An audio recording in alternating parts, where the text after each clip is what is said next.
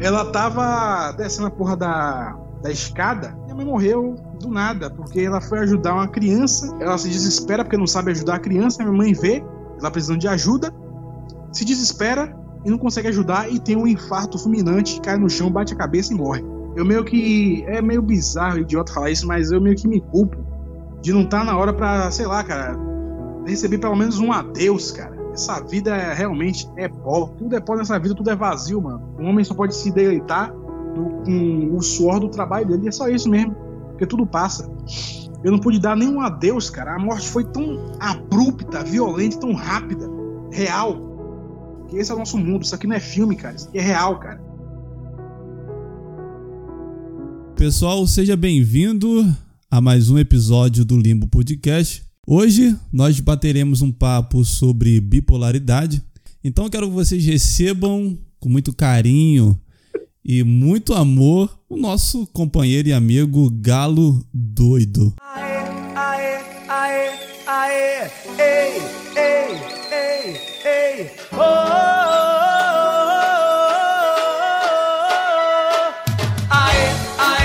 E aí, meu brother, como é que tá? Boa noite. Quero dar a minha introdução aqui com muita alegria. Satisfação, meus pivetes. Só um momento.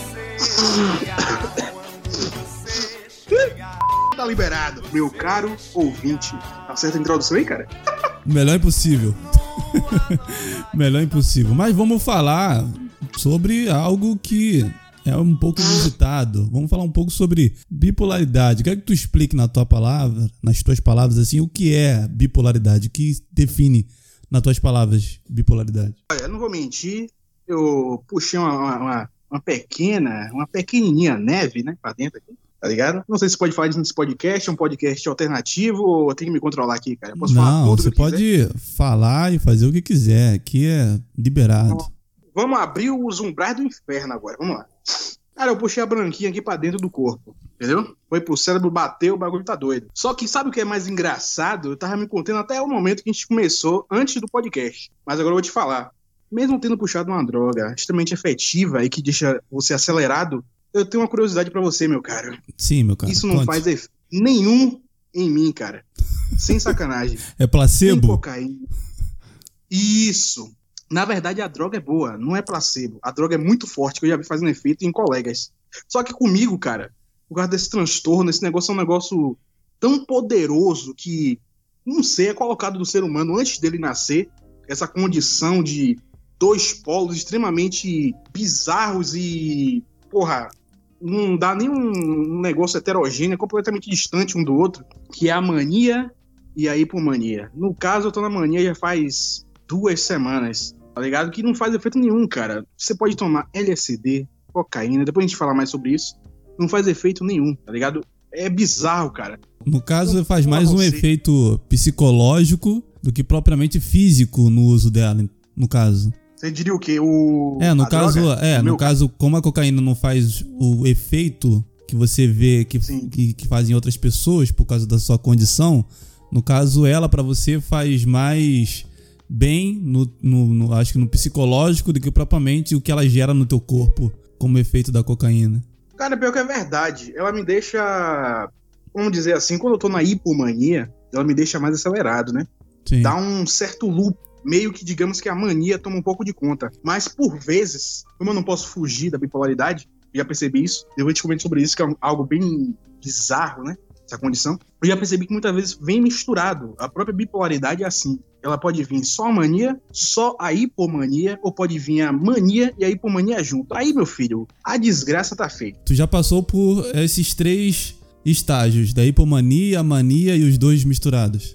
Sim, ainda tem um quarto, porque o meu tipo de bipolaridade é um dos piores, pelo que eu já percebi. Como é que eu posso dizer assim? Você meio que fica inativo, inerte, não sei dizer, sem emoção. Parece que o cérebro se cansa de ficar toda vez mania, hipomania, os dois juntos. Ele diz assim, cara, vai tomar no seu c... eu vou dar uma pausa e você que se f aí. Você vai ficar desligado. Mano, é bizarro. Eu lembro que teve uma vez, cara, em 2018, que eu passei uma semana hipodeprimido e uma semana na mania. Chegou no final de semana, tava perto de acabar o mês. Cara, eu saí de casa e eu não sentia absolutamente nada. Uau. Nem medo, nem alegria, nem raiva, que é uma coisa que eu sinto muito na uhum. bipolaridade. Sinto muita raiva e muita alegria. Eu não sentia emoção nenhuma, cara. Parecia que eu tinha tomado. Por isso que tem aquele remédio bizarro aí da bipolaridade. Que você toma, o Petri já tomou, por sinal, eu devia falar mais disso, sobre esse problema dele. Sim. Até por isso, cara, é um gênio, cara. Vou, vou deixar um abraço aqui pro meu amigo Petrix. Grande né? abraço ao Petri. O, o Baqueta no. É, o inaugurador do bueiro. Pois é, o inaugurador da esgotosfera. Um abraço pro Petri e pra o merda do Thiago Carvalho, beleza? Mas, cara, eu já me perdi, eu tava onde, cara? Então, tu tava falando da, da, da mania, da hipomania, que tu, uma vez tu saiu de casa e tu não tava sentindo nada, nem raiva, nem emoção, nem nada. É, parece que o cérebro, falando um pouco mais sério agora, sem brincar, é meio difícil. Consigo me controlar. Cara, na verdade, você tem ideia, ó, eu encontrei minha mãe, ela veio me dar uma, Ela tava viva ainda. Depois eu falo da morte da minha mãe. Sim. Foi um negócio bem intenso, cara. Encontrei ela e foi me dar notícia, tá ligado? De uma simples. Uma notícia que eu tinha conseguido um emprego, tá ligado? Eu fiquei. Era pra eu ter ficado feliz e eu não esbolsei nem é, tristeza, que muitas vezes eu sentia por. Mesmo você ter uma oportunidade de emprego nova, eu não ficava feliz, ficava triste. Mas não sentia nada, nem tristeza, nem alegria. Fiquei neutro e continuei andando. Eu meio que. Ela apareceu na minha frente e eu não senti nada, cara. Nem por ser minha mãe, nem pela notícia, nem nada. Caramba. Uma coisa simples, eu achei estranho. Eu dei tchau, fui pro ponto. No ponto, cara, é... apareceu um cara que veio tentar me roubar. Como eu tava nessa neutralidade esquisitíssima aqui, da bipolaridade, que eu acho bem macabro, Sim. eu acho mais pior do que a própria mania. O cara veio me assaltar, eu falei, sei lá, cara, você quer levar? Não tem um porra nenhum aqui. É engraçado que eu fico mais sarcástico nessa parte aí. Eu não sei porquê. Sim. Eu falei, eu não tenho porra nenhuma, pai, pivete, você tá doido nessa desgraça, mano? Passa essa porra de celular, eu vou meter, eu vou furar sua cara toda. Eu disse, mano, é o seguinte, não vai fazer porra nenhuma, eu vou entrar na porra do ônibus aqui e você vai seguir o seu rumo. Cara, o cara ficou besta, ele falou, cara, esse cara não tá reagindo como ele deveria reagir a um assalto. Uh, o cara, o cara, é, o cara teve uma surpresa. É, o cara ficou meio chocado, tipo assim, a mídia, mano, por exemplo, a mídia fala muito, não reaja, não não não faça nada. Ah, eu ia até contar uma coisa, vou contar logo agora, pode? Da mania? Sim, pode ficar à vontade, mano. Cara, essa pequena dose aí foi da, da parte neutra. Eu vou te contar da mania agora. Eu tava andando na porra do shopping Salvador. Sim. Eu tive que ir andando, porque eu ia encontrar uma mina ali, tá ligado? Tava muito doido. Antes de decidir de, de contar dessa parte aí, na verdade, eu tava em casa. A mania começou e já vem assim. Você já começa a rir, já começa a gesticular muito, que nem eu tô fazendo agora. Uma palavra vai embolando em cima da outra, seu pensamento vai ficando acelerado e você vai ficando doidão. E fica. Ah! É meio que assim, cara. Mas ela, essa é menina não sabia, não sabia da sua bipolaridade, né? Ela não sabia das suas manias. Nem minha mãe entendia muito. Minha mãe, por sinal, era uma mulher narcisista, cara. No final você me lembra disso aí. Eu vou contar muita coisa. Tá, tá, bom, depois a gente fala sobre isso. Mas aí tu tava em casa, com as manias, gesticulando. Cheguei no Tinder, valeu por me lembrar. Cheguei no Tinder, ei novinha, pá, vamos sair. Ela, qual foi? Rapaz, você chega assim do nada, eu disse, não, calma, tá tranquilo, porra. Vamos marcar uma parada ali pra gente tomar um, uma bebidazinha, pô, pega um McLanche feliz, vai no cinema, vai pra casa, pá, pego você, maltrato na cama e vou pra casa. Aí eu peguei a porra do, do ônibus, o ônibus quebrou no meio do bagulho, eu falei, foda-se, vou correndo. Fui correndo na porra da BR ali, mano. Pá! Embalado. Eu nunca faria isso por mulher nenhuma se não tivesse na mania. Vamos Sim. deixar bem claro isso aqui, tá? Saí correndo na, na, BR ali, quase era atropelado naquela desgraça, mano. Quase morria. Ai, caralho. Aí saí correndo, cheguei na porra do Shopping Salvador. Quando eu vou chegando ali, o pivete ali, meu irmão, que é desgraça? Tá maluca? Eu jamais, reitero de novo, correria na BR iria correndo para encontrar uma mina no Shopping Salvador. Eu nunca faria isso com o sol da porra que faz aqui. O risco de morrer Sim. na porra da BR. Às 11h30, Shopping da BR, boa noite. Um jovem encontrado morto na BR daqui de Salvador. Caraca. Mas, tipo assim, quando tu tem essas manias, quando tu tá nessa nesse looping de mania, você sabe na hora que é por causa da bipolaridade ou você só vai se dar conta depois eu que passa? Eu sei, cara. Pior que na maioria das vezes eu sei, mano. Só que tem vezes que eu não percebo. Sim. É estranho porque a bipolaridade, ela. Muita gente diz que não, na verdade é um transtorno das emoções, não é o que você é de verdade. Cara, quando a bipolaridade vem, que na verdade ela não vem, ela tá 100% comigo, seja na neutralidade, na hipomania ou na mania. Isso eu já entendi, cara. Infelizmente eu tive que aceitar numa fase hipodeprimida. Eu parei assim, cara, eu preciso aceitar o que eu sou, cara. Eu sou isso. Não tenho o que fazer, eu não posso mudar. Eu posso tomar remédio, eu posso ir para a igreja, eu posso pedir ao Todo-Poderoso Deus, posso fazer um circo, né? Chamar o Satanás. Talvez tenha sido ele que me deu isso.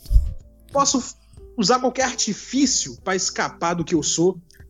Mas eu sempre vou ser isso aqui, cara, até o fim da minha vida. Aí tu chegou no shopping, Bahia, a mina te esperando. Vai, qual é o desfecho da história? Cara, a bipolaridade é isso aí, você tem que se acostumar, cara. A gente vai falando, entra assunto, Não, eu tô, tô aqui pra, pra gente ir além, ir além. Bora! O negócio vai ser esquisito hoje. Aí eu cheguei lá, meu irmão, passa a desgraça do celular aí, pivete. O que é desgraça? Você tá maluco? Não passa porra nenhuma não, vai tomar no seu cu. Eu, rapaz, tomar no seu cu o quê, rapaz? Você tá maluco? Encosta nessa porra aí, mano. Me passa desgraça celular mesmo, quando tirar a porra da sua vida. Pelo amor de Deus, que eles falam assim aqui, né? Uhum. Eles dizem que é, a gente diz aqui, ele chegou na atitude, né? Na atitude para tirar o, o que é dos outros. Aí eu, meu irmão, é o seguinte, eu já não gosto da porra da sua cara, tá ligado? Mas eu vou fazer o quê? Tudo mentira agora, viu? Meu carro é esse aqui, tá ligado? A Onix. Eu fui ali pegar minha namorada, ela foi embora, me traiu. Mas eu vou fazer o quê? Eu não quero morrer, irmão. Eu tô com medo. Tem essa porra desse Onix aqui. Tu vai. A gente vai até o Onix ali, tava a um metro de distância, entendeu? Uhum. Eu vou abrir a porra do carro, você vai entrar na hora, entendeu? E não vai tirar minha vida, irmão. Você vai pegar, tem dois celulares ali dentro, pelo amor de Deus, e tem 200 conto. Acho que tem até mil.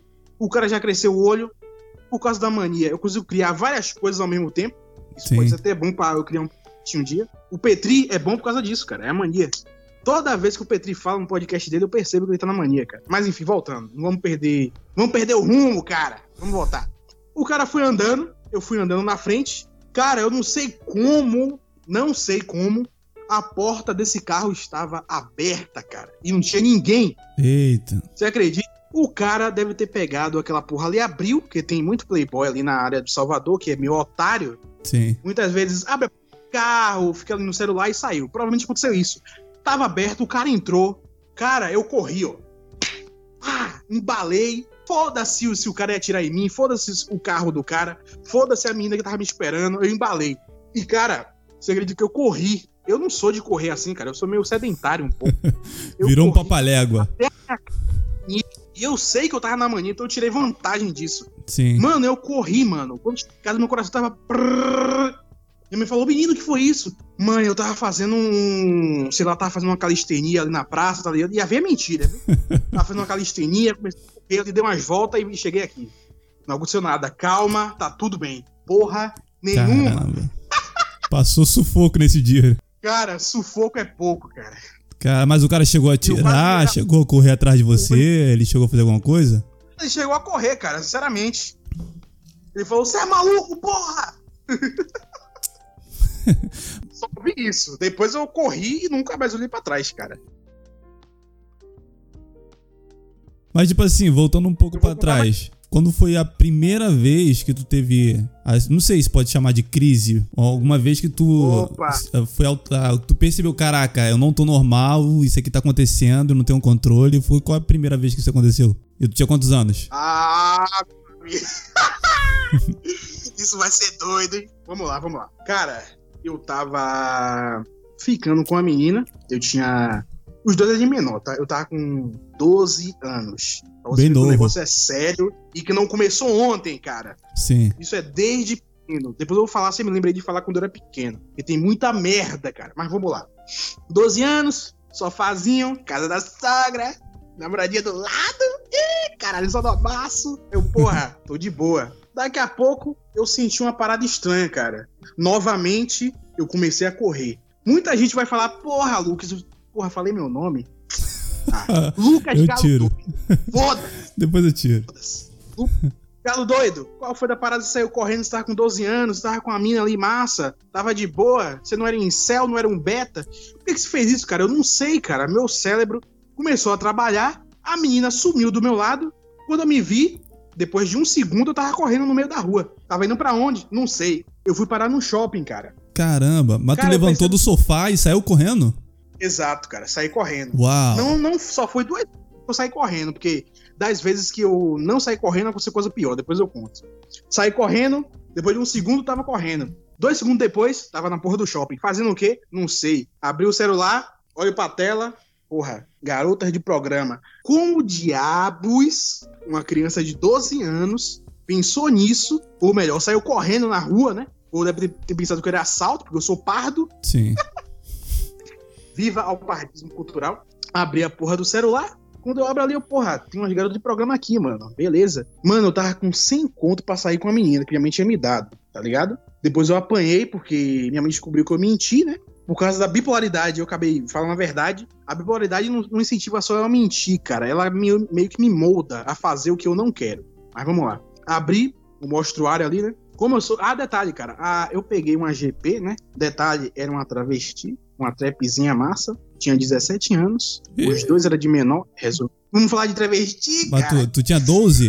Mas com 12 anos? Eu tinha, cara, 12 anos. Caraca. Novamente, eu jamais faria isso se não fosse pelo meu transtorno, tá? Tudo Sim. isso que vocês vão ouvir nesse podcast inteiro. Vamos lá. Cheguei na menina, na, na, na trap, né? Afeminada, na peruquinha rosa, como dizia diria Rica Games.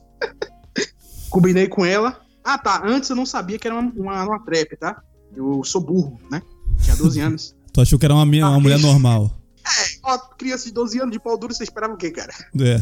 Não tem muita E- avaliação, né? Tipo, Aí eu marquei com a menina, eu nem sabia como fazia nada, eu peguei uma porra de um, do Uber. Detalhe, eu não paguei o Uber, eu falei, mano, espera um pouquinho que eu vou te sacar o dinheiro ali. O cara, tudo bem. Eu passei uma hora de, com a garota de programa e quando desci, o cara não tava mais lá porque ele achou que eu assaltei ele ou ele achou que alguém ia assaltar ele, porque eu não apareci mais.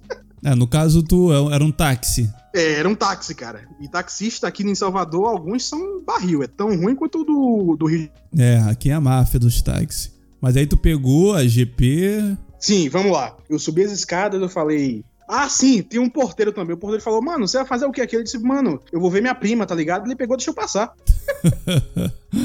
que louco. Cara, é uma mentira muito louca que vem na minha cabeça. Enfim, a mania. Cheguei na porta, eu. Olá, boa noite. Eu vim, eu vi uma garota de programa aqui. Claro que tinha voz de pivete, né? A menina estranhou, mas foda-se, é travesti, mano. Ela quer fazer o dinheiro dela, pau no seu cu. Não importa se você é velho, bonito, feio, ela quer seu dinheiro. Né, e também ela era de menor, né? Exato, os dois. Então, um tava se fudendo o outro. Não É. literalmente, tá? Eu não sou gay, não. Sim. Traps era uma trap afeminada. Vamos com calma aí. Mas foi, essa foi cara, a, prime- eu- a primeira vez que tu. Foi quando tu perdeu a virgindade ou tu já teve uma experiência antes? Sim, cara. Agora pense, uma criança de 12 anos, bipolar, perde a bipolar, a- perde a, a virgindade com uma transexual. Uau! Parecia uma mulher, cara, mas era uma trans, cara. Isso, cara, você não acha isso meio pesado, não? Vamos Tá, combinar. Mas muito, cara. Tô, ó, 12 anos, primeiro.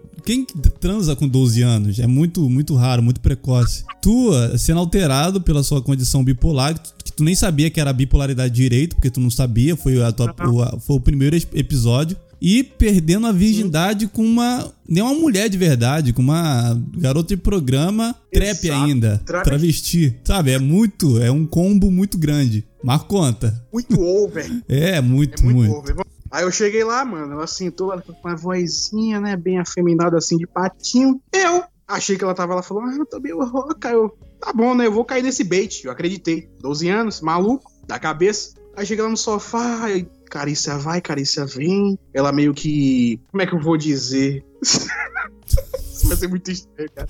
Tá? Cara, ela, ela a cabeça na, na, na vagina dela, né? Mas, calma, eu sei que ela tem um pau. Botou a cabeça na, na vagina dela e, do nada, eu começo a sentir uma porra de, um, de, um- de uma pica na minha cabeça. Atrás, ficando dura. Eu falo, porra, mano, será que. Eu me perguntei, como era a minha primeira vez, mano, mulher, da, o clitóris da mulher ficar duro, tem alguma coisa atrás da minha cabeça aqui. Aí eu botei a mão, cara, era um pau. Ô, Mas tu continuou, se assustou, foi embora? Cara, eu me assustei, mas como eu sou um bipolar muito louco, eu falei, foda-se, mano. E, cara, a mania, cara, assim como eu tô agora, é. A gente se sente um deus, cara. A gente pode fazer tudo. Você é extremo aqui, mas é a verdade, tá? Sim. A gente pode é, matar, a gente pode fazer algo. É tudo over, tá? Tá ligado? É matar. Não sei, tem casos extremos de, de estupro aí, né? Eu não vou fazer isso porque eu não sou maluco. Tá ligado? É tudo over, é roubar. Eu vou contar que eu já roubei aqui também depois, você me lembra? Tem muita Sim. merda, cara. Sim, tirando. Eu ouvi um, um doido da cabeça aqui hoje. Aí, cara, eu tava me sentindo ali, tava tudo certo, tá ligado? Igual essa euforia que eu tô aqui agora. Eu sou, eu posso tudo, eu faço o que eu quero. Ah, um detalhe. É, uma psiquiatra muito boa me falou uma vez que isso é verdade, tá? A mania, cara, assim como eu tô agora, você pode perceber pelo tom de voz que o negócio tá over. Eu tô até eufórico. Sim. A mania, cara, ela é associada muito à mania é, psicopata, cara. Isso é bem maluco, perverso e bizarro. Eu não gosto de ser associado com esse outro transtorno aí, cara. Mas tá muito Graças Deus, perto como e sou- muito semelhante mania- no caso. É isso. Hã? No caso, a mania, ela tá muito próxima do que é a psicopatia. Ela, ela não é a mesma coisa, mas ela tá ali colada perto. Sim, digamos que é o que eles sentem, tá ligado? O que eu tô sentindo aqui agora. Sim, entendi. Só que eles fazem merda. Digamos que o bipolar faz merda, só que em um grau bem diferente, né? A gente Sim. pode combinar isso aí. A linha, a É. linha do psicopata é muito mais alta e muito mais profunda. Isso, exato. Apesar que eu te garanto que no jeito que eu tô aqui agora, em um determin- determinado momento de fazer uma merda, não. Eu ainda tenho o meu senso moral, tá ligado? Apesar que ele é ultrapassado na mania onde eu tô agora. Digamos que, infelizmente, o bipolar, se incentivado a fazer a coisa errada, ele vai fazer, cara. Infelizmente. E aconteceu comigo, né? No De caso, fazer merda. no caso com 12 anos, aí teve esse episódio que tu teve a primeira crise, aí tu saiu correndo, foi pro shopping, pegou o celular, viu uma garota de programa, perdeu a virgindade. Depois que passou a, energia, abaixou. Tu avaliou isso tudo e falou, cara, eu acho que eu tenho algum problema ou tu tocou a vida normal e acontece? Qual foi a, a tua cabeça depois desse episódio? Exato. Boa pergunta. Ai, cara, eu estava eufórico. Detalhe, mas pela terceira vez, foi só três vezes que eu comecei a correr na, na mania, Sim. eu fui correndo pra casa também, cara, porque me deu um estalo assim, um pouco de medo, tipo, cara, me veio tudo na cabeça muito rápido. Cara, eu vim correndo pra aqui, eu não sei onde eu tô, e eu me relacionei com peixe, isso tá errado, eu preciso Sim. sair daqui agora. Saí correndo, não paguei o taxista quando desci, ele não tava mais lá, então eu corri direto pra casa. Detalhe, eu fui correndo da minha casa pra barra e da barra pra casa, tá? Isso é um, mais ou menos, sei lá, cinco, mais de, sei lá, cinco, seis quilômetros eu corri. Uma criança de 12 anos não é normal fazer isso não, cara. Não, Mas beleza. sim.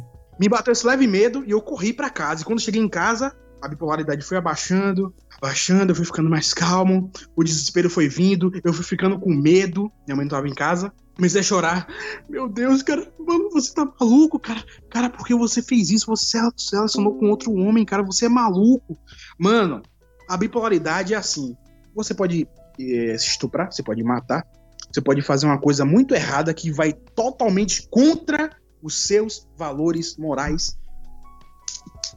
A bipolaridade vai passar, seja na hipomania ou na mania, e vai vir a sua personalidade. E nessa hora, meu amigo, você tá fudido. Porque vai vir todo o peso do que você fez Uhum. e vai vir um senso moral de tudo aquilo que você fez de errado e você vai falar: Cara, que O que, que eu merda! fiz, né? Que, que Eu eu meio que fiz? sou- Cara, de medo e de nojo Sim. quando a mania passou quando eu tinha 12 anos, cara. Foi muita carga na minha cabeça, tá ligado? Vamos dizer que tinha um diabinho falando assim: faz isso, faz aquilo. Depois ele some. É como um amigo que te incentiva a fazer merda a bipolaridade. E quando você vê que você volta ao normal, aquele amigo não tá mais lá e você tá na merda completa. Uau, mas depois disso a, a tua mãe ficou sabendo? Vocês procuraram ajuda médica? Ou tocou a vida pra frente? E Cara. vamos ver no que vai dar depois. Se eu conto essa merda pra minha mãe, Sim, mano, eu tava. tá Eu ia tomar uma surra homérica. Mas mesmo tu explicando que tu, sei lá, do nada pirou, mesmo assim ela não ia acreditar? Eu tô sentindo muito medo Sim. E eu não sei o que tá acontecendo, eu tô eufórico. Ela, menino, para com isso. Todo narcisista, muitas vezes, os piores, ele é voltado pra religião, cara. E minha mãe era voltada pra religião. Você vê que a vida do cara já não é boa, cara, tá? É, o cara é bipolar, o cara é mãe narcisista, mas vamos lá. Ela falou, menino, calma, isso daí tá errado. Aí começou, alabrachura e candanébrias, ô dei canto e denébrias, cura meu filho. Sim. Sai demônio, sai dele agora. é, o mal do, do evangélico é esse. Muito, não são todos, é. mas grande parte eles confundem é, é, doenças psicológicas, doenças psicomáticas, tudo com demônio, com espírito maligno. Eles acham que é frescura, que você tá com a, possuído com algum capeta. Nunca é, é, coisa, sabe, que precisa ser tratada com um médico, psicólogo, remédio, analisado. Sempre é capeta, sempre. Nunca é algo físico e psicológico. Sim, cara. Infelizmente, a galera dos evangélicos aí que eu participei por mais de oito anos, não é uma galera boa, não, cara. E inclusive eu tive muita briga na, na, na igreja, tá? Ó, teve um episódio, já vou em, emendar aqui, porque a parte de minha mãe, no momento, não foi tão importante o que aconteceu, porque foi totalmente fútil, Sim. burro, ignorante e perverso. Mas vamos lá. Eu tava na igreja e eu tive uma mania bipolar, cara. Então eu comecei a ficar enérgico, cara. Era estranho que por dentro do meu corpo eu sentia meu sangue, cara, correndo muito rápido. Isso é real. Eu tô sentindo até agora. Naquele dia, com 13 anos, já foi um ano depois, ela me botou na porra da igreja, apesar de eu, eu ia desde pequeno, só que eu sempre tive esse espírito, cara. Isso não tem nada a ver com a bipolaridade, é meu. Graças a Deus eu sempre tive o espírito questionador, cara. Graças a Deus de questionar isso tá errado, isso tá errado. Porque tem muito bipolar, cara, que acha que a bipolaridade tá certa, cara. Isso a porra não tá certa. Isso é um transtorno Sim. que deve ser tratado, apesar de não ter melhora. Mas voltando pra igreja, eu já tava me emendando aqui. Perdendo rumo, comecei a assistir meu sangue ferver na porra da igreja. Eu comecei a tremer. Aí o pastor viu, irmãos, boa noite. Eu tava reparando um jovem ali atrás. É você, jovem. É você. Não finja, não corra, fique parado aí agora. Eita. Aí eu falei, vai tomar no c... que?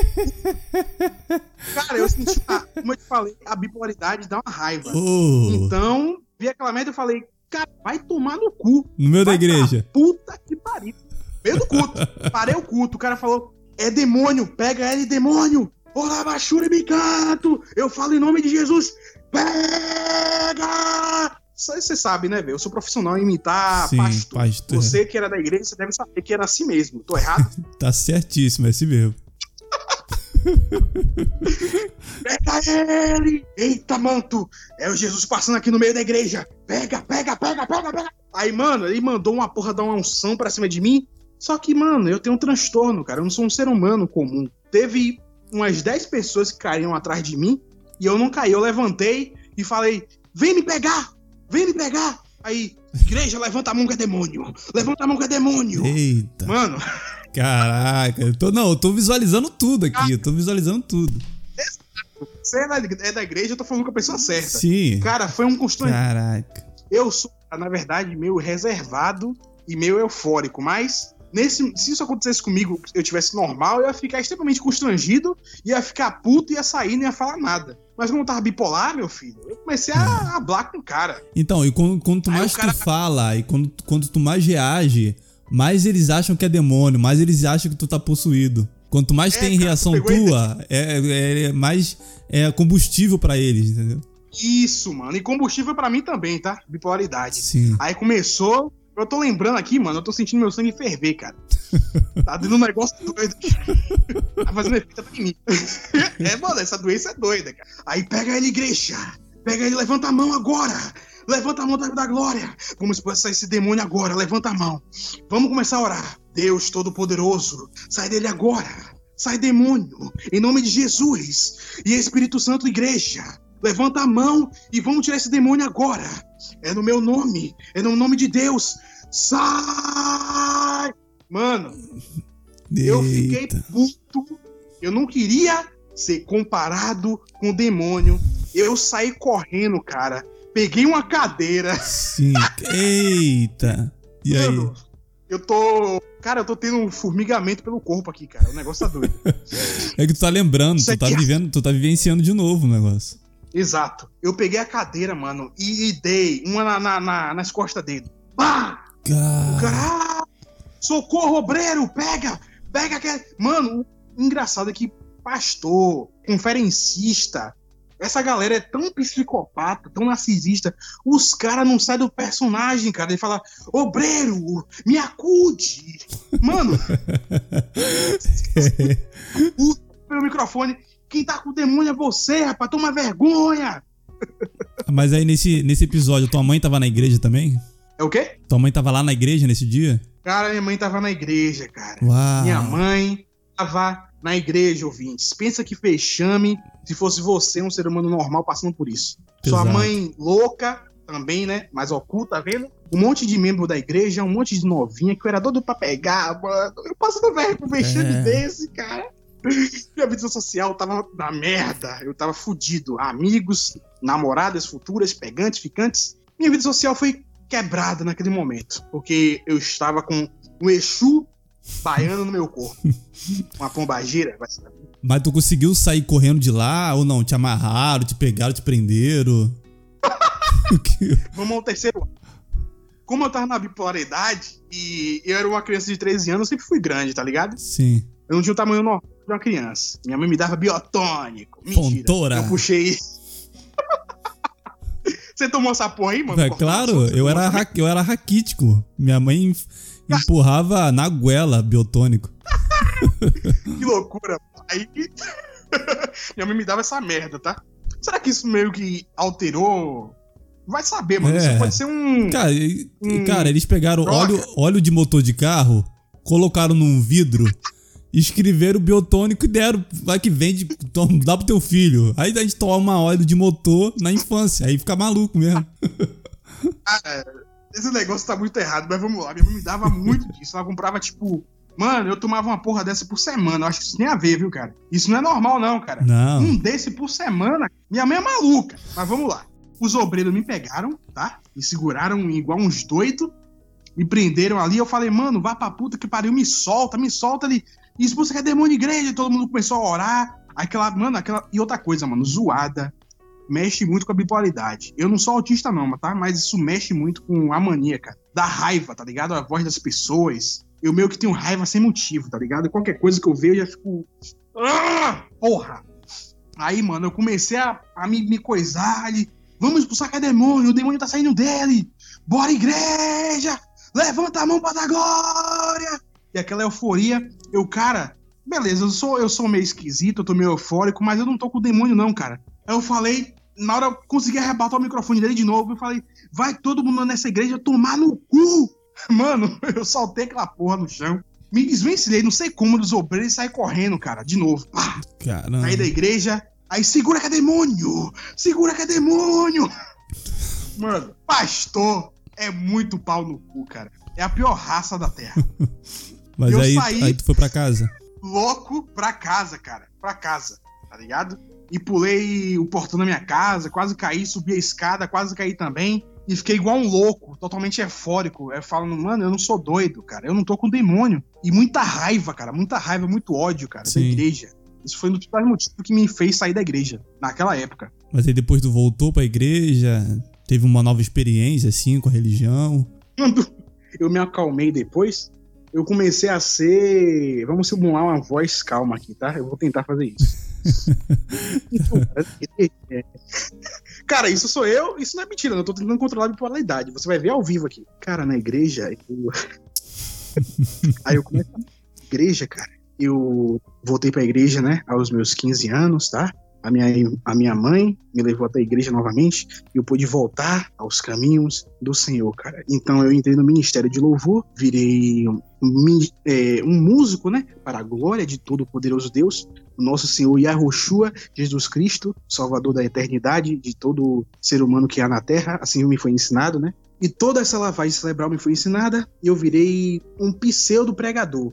Aí é que tá uma fase interessante da minha vida. A mania, ela te dá habilidades, cara. Ao mesmo tempo que ela te fode, te transforma no completo bosta, lixo, o pior ser humano da face da terra na hipomania, na mania você vira um deus, cara, e tudo muda. Cara, eu aprendi a tocar bateria profissionalmente, isso não é mentira, tá? Aham. Em dois meses, que na verdade a mania puxou esse HD do meu cérebro, porque eu já tinha um certo talento pra tocar bateria, a mãe via isso desde pequena, mas nunca investiu. Aquela puta, ainda bem que morreu. o cara. E minha mãe tá morta. É, eu não matei, não, tá, cara? É, você ouvinte, filha da puta, que É, pensou deixando bem isso, vai claro. tomar no seu cu. Ela morreu de morte e morri. Foi bem bizarro. E, cara, Sabe o que é mais triste, cara? Eu tô totalmente eufórico, feliz, e tô falando da morte da minha mãe, cara. Apesar dela ser uma narcisista maluca, eu amava ela, cara. É sério, eu amava Sim, minha mãe. com certeza. Vamos Mas lá, aí isso tu, um virou, pouco triste. tu virou baterista, profi- meio profissional, tu foi pro Ministério de Louvor com 15 anos, aí tu continua ou tu saiu? bater da igreja com 15 anos, cara. A mania me deu isso. Eu aprendi a tocar bateria, via vários vídeos.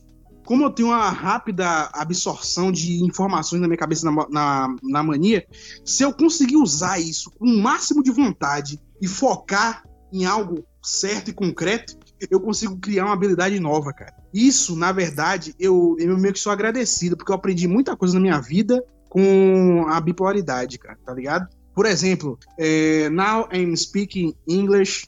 I'm not crazy. I am bipolar, and I have this fucking transtorn. My age in this year is 22 years old. I am kid in the. Essa parte eu não sei mais inglês, né? No caso, ela te dá um poder de, de, de concentração, de focar numa coisa e conseguir entender qual é o mecanismo e aprender. Exato, eu consigo aprender, cara. Saiu meio bugado, mas, por exemplo, eu consegui chegar num nível meio que intermediário, apesar de ter falado muita merda agora, apesar da. Eu tô muito louco de bipolaridade, eu aprendi o inglês intermediário, cara. Ó, se você quiser, você É. pergunta depois sobre qual é um desses tópicos. Não, isso é maravilhoso, Aprendi. porque tem, não tem só é, malefícios, também tem benefício. É. é mais ou menos. Mais ou vamos, menos. vamos acreditar nisso. Eu sou, eu sou meio descrente da bipolaridade, tá? Mas vamos não, lá. é, porque, é, não, É, porque ela te fudeu tanto que eu acho que tu enxerga mais a parte ruim do Você que pegou a os visão. benefícios. Mas eu assumo, ela tem coisas boas. Vamos, vamos topicar aqui é, os tópicos. Bateria, eu aprendi. Eu sou muito bom em bateria, tá? Sem sacanagem. Eu já sei tocar há muitos anos. Eu comecei desde os 12, né? Quando deu aquele pico, olha a mania aí quando começou. Sim, Comecei a estudar bateria do nada.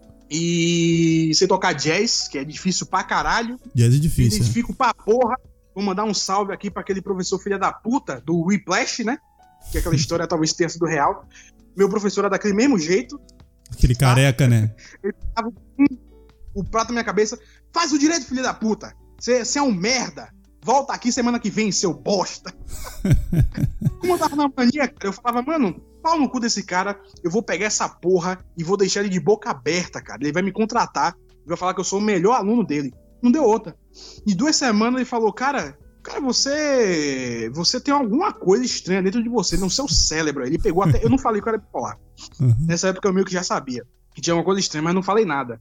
Ele falou, cara, tem alguma coisa no seu cérebro que você pegou isso aqui muito rápido, tá? Eu estudei muitos anos é, na, na escola de música do- dos Estados Unidos, tinha muito cara bom.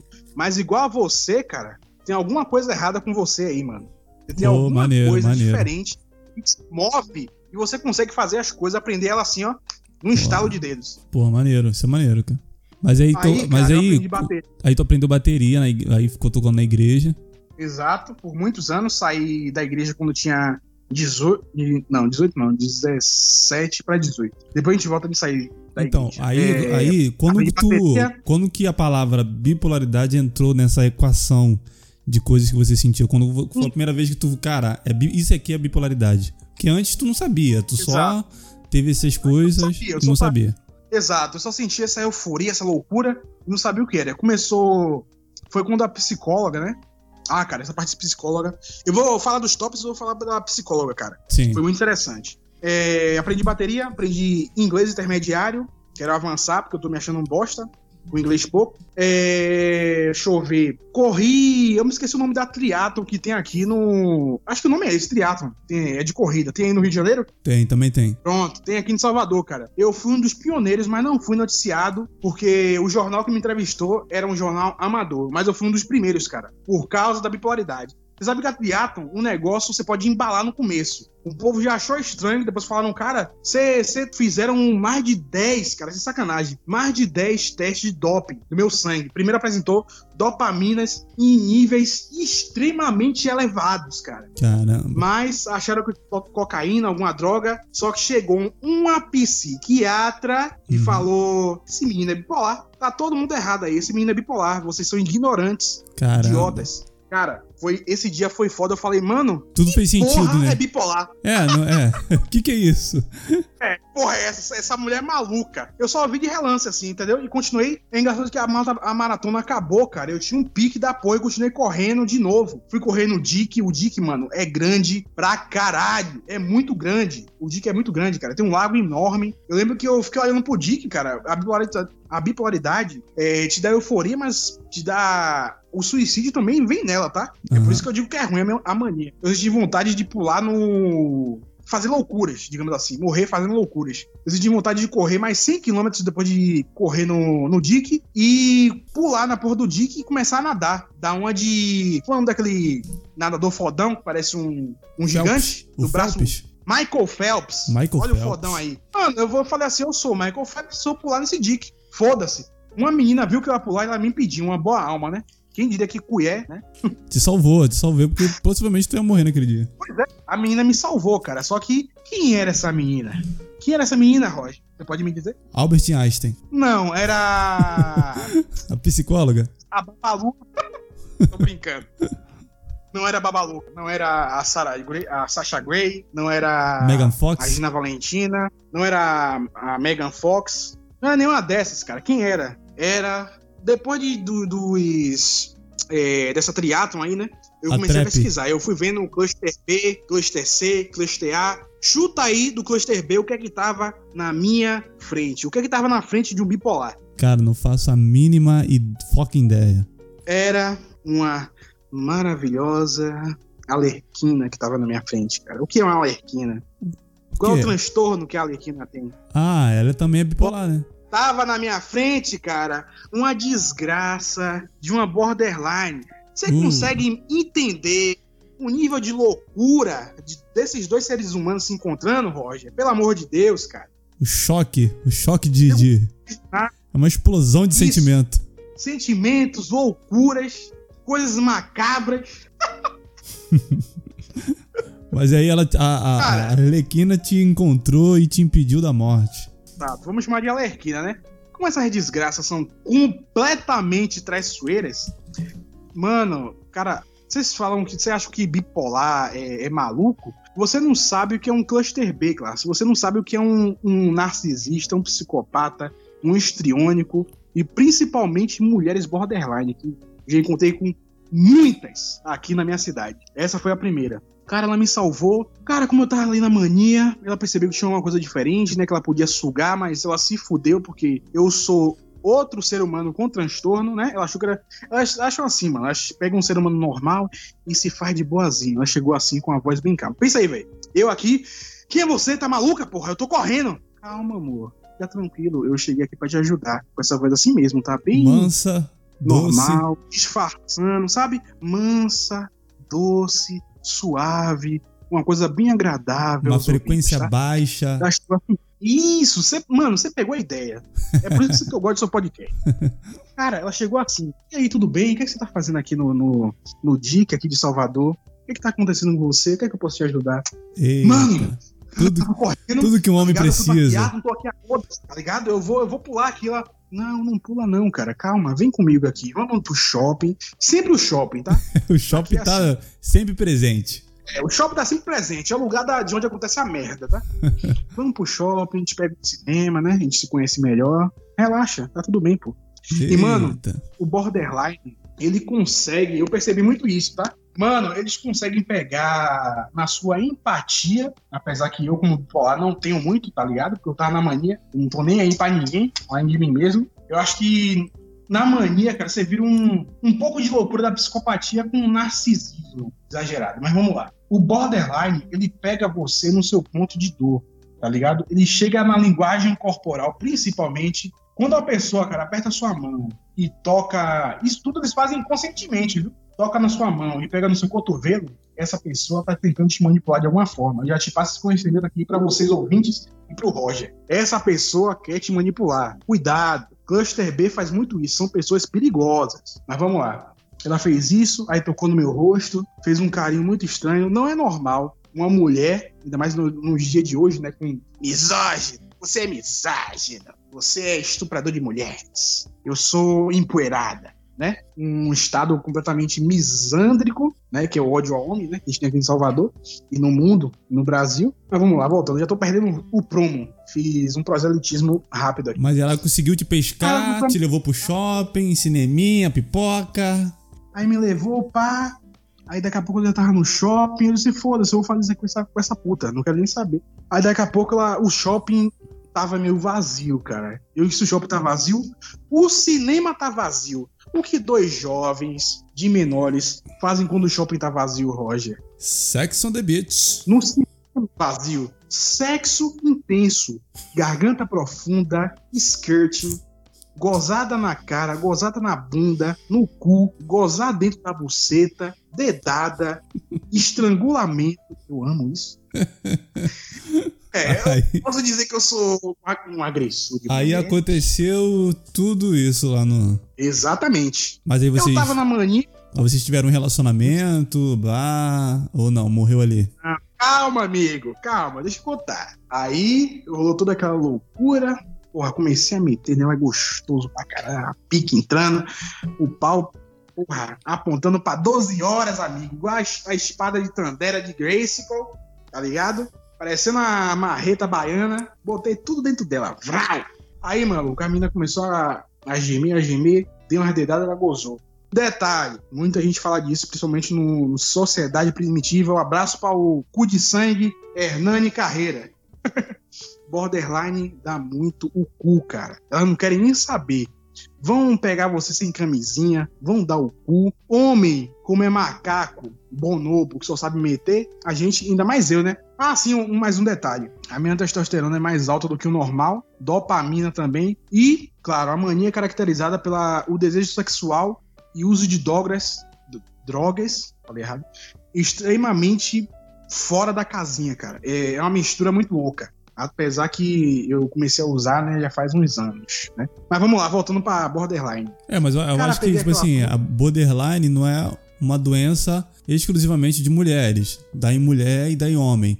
O que eu vejo na média é, que Parcela borderline na mulher tem uma agressividade maior, no caso. Você tá ligado? Eu, é, foi por causa do Vozinha Dai, né? Eu vi a entrevista dele. Tem, tem homens como Vozinha Dai, mas são poucos. A maioria é mulher. Mano, e é uma mistura muito louca. Porque pensa, a mulher já não é muito normal, né? Já é estável emocionalmente. Sendo borderline, meu amigo, o caos tá feito. Você já pegou alguma borderline, Roger? Não, nunca. Vou te contar. Mano, não, não é só a mania, cara. Elas têm uma energia muito sedutora, muito sexual, cara. E eu, como bipolar, eu amei isso de cara. Eu já senti aquela porra, eu falei, desgraça, mano. Sentindo um bagulho aqui muito doido. Parecia uma droga, mano. Até o.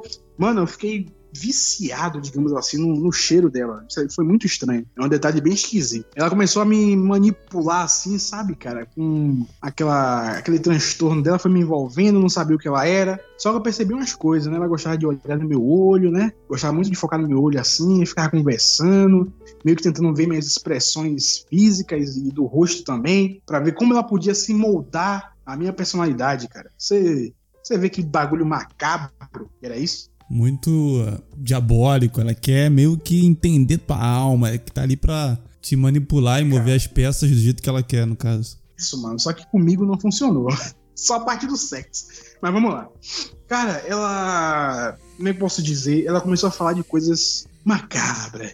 Novamente, se eu fosse uma pessoa normal, eu estaria morrendo de medo naquele momento, todo cagado.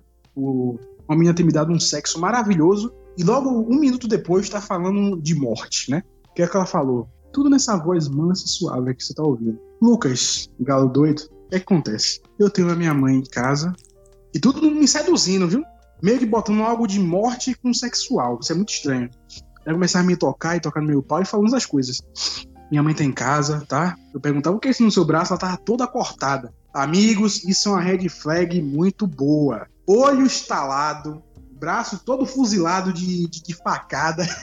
Borderline, amigo. Corra, pai. Corra que o bagulho vai ser tenso. Você vai destruir a sua vida. Eu escapei porque eu sou outro maluco. Mas vamos lá. Sei lá. Então, eu tenho minha mãe em casa, tá? E isso aqui que você tá vendo no meu braço, esses cortes. Lucas, me sinto muito seguro em contar isso. Por favor. Aí começou a chorar. Eu falei, caralho, a piveta é maluca. É o que, desgraça? Você é doida? Falei isso mesmo na cara dela. Eu disse, não, é porque eu Me sinto bem lembrar, não. O mal.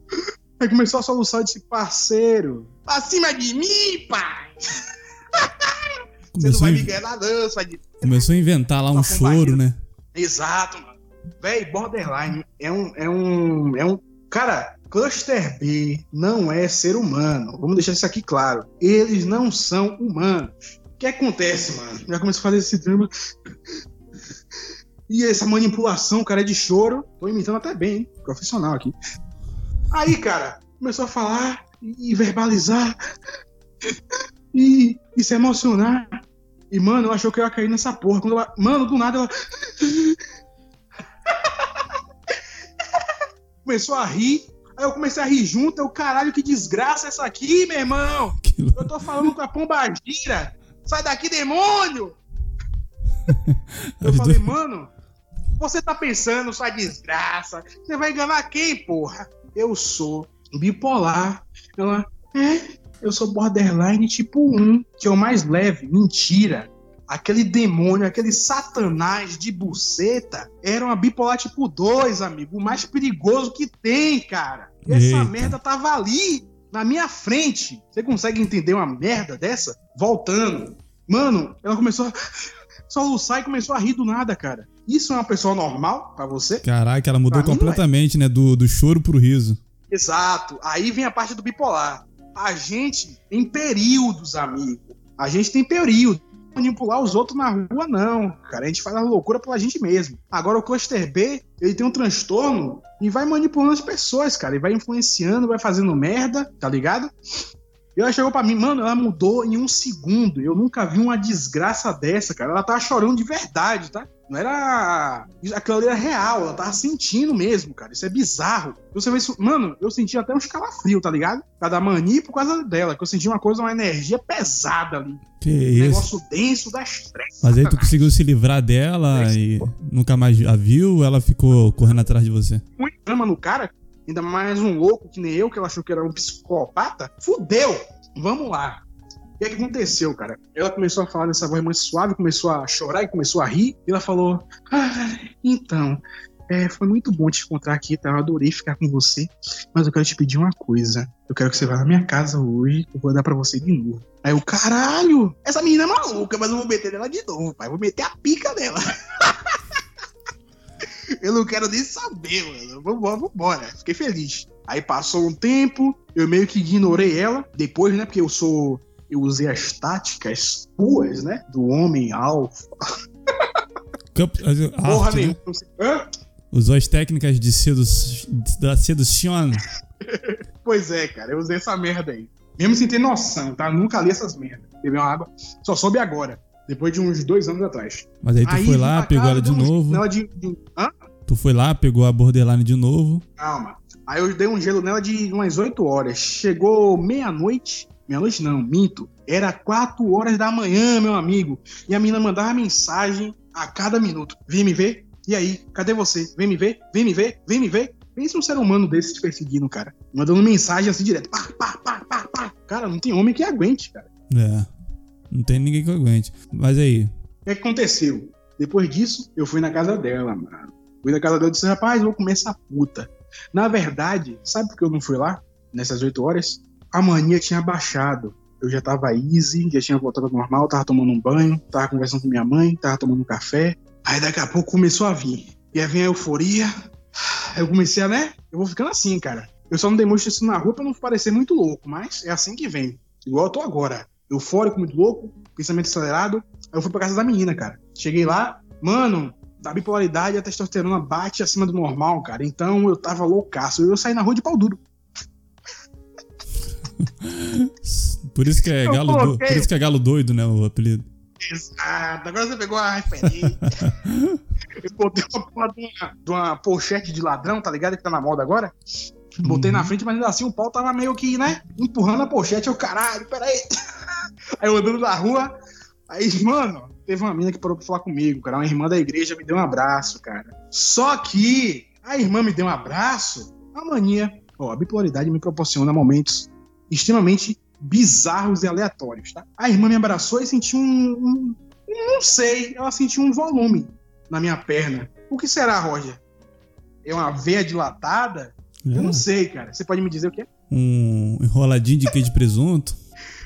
Ah, não sei, cara. Eu só sei que ela sentiu um, um linguição, sabe? Veiudo, grande, no meio da minha perna, quando ela me abraçava, e ela me. Ela tirou o, o, o, abraço de mim, cara, e olhou pra mim com a cara de estalo e falou: eh, Boa noite, Lucas. E saiu andando. Traumatizada. Pois é, cara, essa irmã da igreja nunca mais falou comigo. Apesar que essa puta é assanhada, ela me chamou para meter uma vez, mas vamos esquecer essa merda aí. Fui pra casa da Borderline, cara. Chegando lá, tava a avó dela, a mãe dela e a irmã. Só tem mulher na casa. E eu era um homem, né? Estuprador, pedófilo.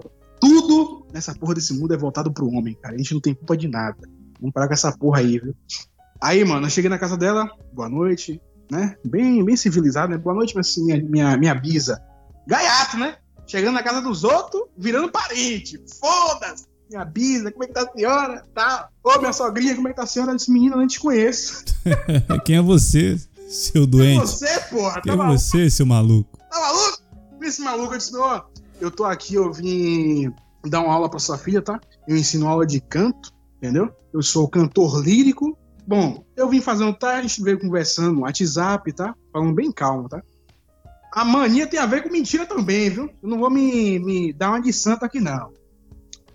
Sou cantor lírico, tá? Então, vim conversando com sua filha no WhatsApp, a gente trocou uma ideia, eu vim aqui ver como é que tá a voz dela, entendeu? E vou instruir ela. Quem sabe ela possa virar uma, uma cantora de ópera, né? Aqui na cidade de Salvador. Tem muitos teatros que são bem requisitados, precisam de novas cantoras. Sua filha é jovem, bonita, ela vai fazer muito sucesso. Você vê que o cara é. Mandou essa. É... Eu mandei essa, cara. E a mulher acreditou, mano. Ah, e a avó dela também. A avó velhinha, coitada. Eu mandei essa mentira. É, pau no cu da velha. Aí a sogra acreditou. A gente foi pro quarto lá dos fundos. Aí ela começou a. a mano, você acredita que ela começou a gemer, cara, do nada? E a mãe dela acreditou que era uma aula de canto mesmo, cara. Você acredita numa porra dessa? Caraca, que loucura. Ah, eu não sei se a mãe dela era muito normal, não, viu, cara? Mas vamos lá. É, que geralmente as mães de borderline são narcisistas. Você vai entender depois por quê. Eu entrei no quarto dela, cara, e ela já virou. Mano, não tem coisa melhor do que o cara de pau duro. Esse tadaço pra comer uma novinha e ela sentar assim na, na, na cama, velho. Nossa, olhar pra você com aquela cara de puta, mano. Não imagina a cena, Roger. Ah, porra, Rosinha, mano. Ela abria assim a buceta com dois dedos e falar: vem. Porra! Caralho, é pra mim? Pera aí, pai. Tirei o short, Vral! Fui direto pra dentro, mano. E quebrando, ó. A porrada comendo no quarto dos fundos da menina. Acho que era os quartos da empregada. Metendo, metendo. Daqui a pouco acabou de meter lá. Então, na verdade, eu te chamei hoje. Mano, a mina mudava assim, ó, em segundo. Sim. Ela tava gemendo aí. Aí parou aí. Olha, eu vou te chamar. Eu te chamei aqui hoje, na verdade, foi por causa de uma coisa, tá, amor? Então, amor, eu quero que você faça uma coisa para mim. Você vai fazer, amor, por mim, pela sua mulher? Eu disse, porra, eu te conheci ontem, porra, tá maluca? Ela falou, que eu faça? Eu ela falou que era, ela era tua mulher? Não, é, já virou minha mulher. Ela, mano, ela vai usando palavras tipo assim, meu anjo, amor, obê, essas coisas de namorada, tá ligado? Sim. Dando apelidinhos, ela, ela se envolve muito rápido com a pessoa, cara. É, é muito esquisito, é, é uma habilidade delas muito macabra. Aí ela começou a falar assim: então, com essa voz, tá? Então, na verdade, chamei aqui porque eu vi que você é um cara meio eufórico e meio, meio doido, assim, né? Você não quer me matar, matar minha mãe, matar minha avó e minha irmã, não? Que isso? Que louca. Roger, eu vou, vou, vou reiterar de novo. Uau, olha que maluca. Ah, cuidado com borderline. Cuidado com cluster B.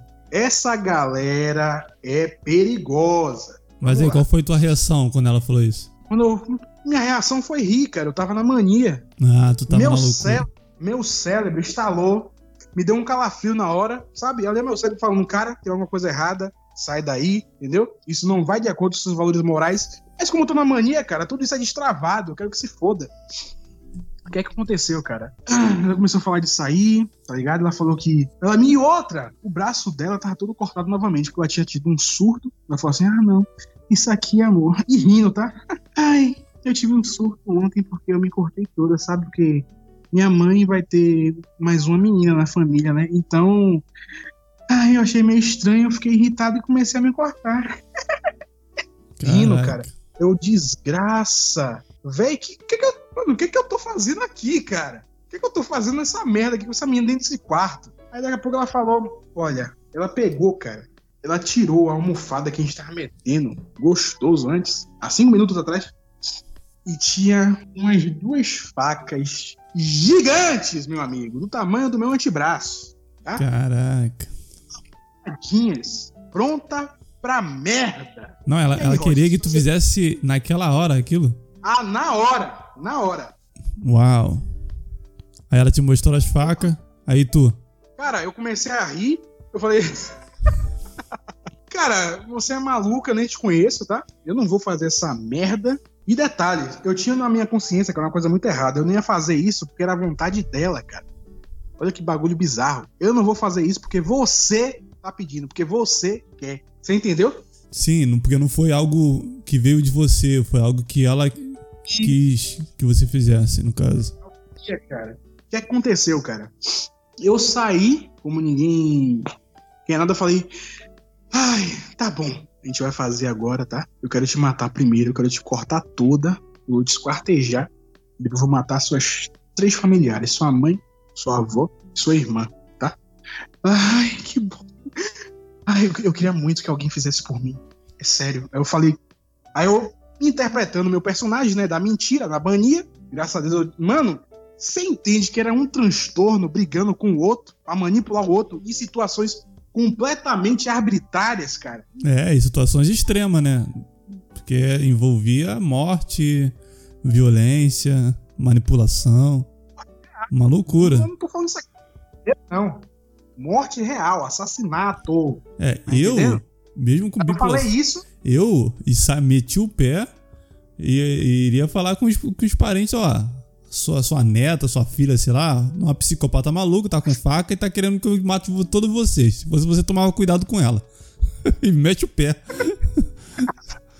Mano, na verdade, quando eu cheguei. Bom, quando eu cheguei, não. Quando eu saí, eu falei: olha, eu vou fazer isso, tá? Mas eu vou aqui no banheiro rapidinho, porque eu tô com vontade de mijar. Ela falou: tá bom. Mano, você entende o nível de conversa? O nível da loucura, porra. Eu saí do banheiro, correndo, tá? Ela morava numa descida assim, eu subi as escadas, eu correndo, me bati de frente com o pai dela, cara. E aí? Eita. Eu falei, cara, é o seguinte, sua filha, você não me conhece, mas sua filha é maluca, tá? sua filha é maluca pra caralho. Ela queria me matar, queria matar a sua esposa, a sua filha e a sua mãe. Pau no seu cu, resolva essa pica aí e me sair. Caraca. E o cara, e o cara? Eu sou. É, cara, eu não teria coragem de falar isso pra um cara, não, cara, tá? Vamos deixar bem claro. Eu só soube que depois ela tentou realmente se matar, meteu uma facada que chegou 10 centímetros do coração e foi pra cima da, da família, cara. E pegou a irmã, tá? Caralho. Que maluca. E pegava também. Borderline, cara, elas amam faca. Isso é muito perigoso. É, Faca tem em qualquer casa, mano. É, no, onde eu trabalhava, trabalhava lá em Copacabana, numa empresa que prestava serviço de cartão de crédito pro Banco do Brasil. Teve uma, eu conheci uma menina lá que, que ela era bor- borderline. A gente era amigo de trabalho normal assim. E ela contando que nas crises dela, antigamente, porque ela começou a controlar com remédio, coisas assim, mas ela falou que quando ela tinha essas crises, ela montava um mundo paralelo. Tipo assim, ela tinha o, o ex, o ex-namorado dela, ela na crise dela, ela falava que era casada com ele, que ela tinha vários filhos e chamava os filhos pelo nome, que ela tinha uma casa com ele, um cachorro, que os dois iam viajar, só que os dois já tinham terminado há anos. Só que a crise dela era tão louca que ela montava um mundo paralelo onde ela e o cara era o casado, tinha vários filhos, tinha cachorro, tinha uma casa própria, que estavam planejando viagem, sabe? E alterava ela de uma maneira que ela não conseguia diferenciar o que era fantasia e o que era real. E ela vivia como se realmente tudo aquilo que é, a, a personalidade borderline dela colocava na mente dela, ela vivia como se aquilo fosse real e contava pra todo mundo e conversava normal. Caralho, viado. Muito, muito, Isso cara, parece- muito louco. É, borderline misturado com uma esquizofrenia, porque na verdade o próprio borderline ele meio que alucina muitas vezes, tá? E o bipolar também. Já tive algo semelhante. Vou te contar uma. É, eu tava aqui em casa, minha mãe tava viva ainda, tá? E era estágio de 2019. Cara, eu amava minha mãe pra caramba, para, apesar de ela ser narcisista. Ela tinha ido trabalhar, eu tava aqui em casa, tá ligado? Apaguei a luz aqui, ó. Igual eu fiz aqui agora. Sim. E eu ouvi. Eu olhei pra trás, não tinha ninguém. Lucas, ouvi de novo. Cara, que porra é essa, maluco? Quem tá aí, rapaz? Baiano, da, da gatice. Quem que tá aí, rapaz? Tá maluco? É o que isso aí? Falei assim mesmo. Olhei os, os móveis, olhei tudo, não tinha ninguém, cara. Não tinha Caramba. ninguém na casa. Eita. E eu não. Na, na mania, tá ligado? Eu fui ter a mania no outro dia. Aí eu te pergunto, será que alguns efeitos da mania ou da hipomania ou dos dois juntos é, se misturam com a personalidade central da pessoa? Porque eu acho que sim. Mano, era uma voz muito doce, cara, muito agradável, muito chamativa, convidativa, tá ligado? E eu ficava procurando, eu falei, caralho, eu não tô sonhando, cara, eu tô, tô acordado, porra. E não tinha ninguém na. Eu tava sozinho, cara, sozinho. Que loucura. Mas tu, tu tava falando que lá que, que quando tu foi na psicóloga, a psicóloga falou pros outros caras lá, vocês são burro pra caralho. Esse cara tem bipolaridade, vocês são, vocês são malucos. Ele, aí ela te diagnosticou com bipolaridade. Depois desse episódio que tu descobriu, tu meio que começou a tomar remédio, fazer acompanhamento, ou, ou tu meio que deixou pra lá essa parada? Cara, então, eu comecei a tomar uns remédios, tá? Qual era o Minha remédio não me mostrava o nome do remédio, mas era remédio para bipolaridade mesmo, que tem a ver com lítio. E outra, cuidado que você ouvir pessoas, né, que a pessoa fala assim, ah, tomando medicação, como é o nome? Lítio. Cuidado, a pessoa Perigoso. vai ter problemas mentais concretos. Ei. Isso aí é um fato. E a borderline tomava lítio, tá? Depois que eu fui me ligando, eu fui juntando umas pecinhas e fui entendendo a desgraça que, ela, que aquele ser humano era. E encontrei com ela outras vezes também, viu? Depois te conta. Cara, eu comecei a tomar alguns remédios, né? Aí isso me deixava mais neutro do que o normal. Igual o Petri. Acabava a euforia, alegria, animação, o Deus dentro de si. Acabava a criatividade, principalmente. A criatividade acabava, sumia tudo, você virava um nada. Até que o meu cérebro, de alguma forma, por isso que a bipolaridade que eu tenho, a psiquiatra já falou que foi é, uma das piores, é, a mania é, terrível. É uma das piores que tem. E, inclusive, toma conta da hipodeprimida e fica esses dois lados brigando dentro de mim. E quem se fode, eu. Parabéns. Galo doido. Aí eu comecei a tomar essa merda, cara, e meu cérebro foi se adaptando e forçando a mania pra combater o que tava combatendo o que tava dentro da minha mente, cara. Você consegue entender quão macabro isso é? Tava tentando combater ah, o efeito do remédio, no caso. Exato, cara. E conseguiu, mano, totalmente. Depois de uma semana, acabou-se. O remédio, não, fa- o remédio não fazia mais efeito.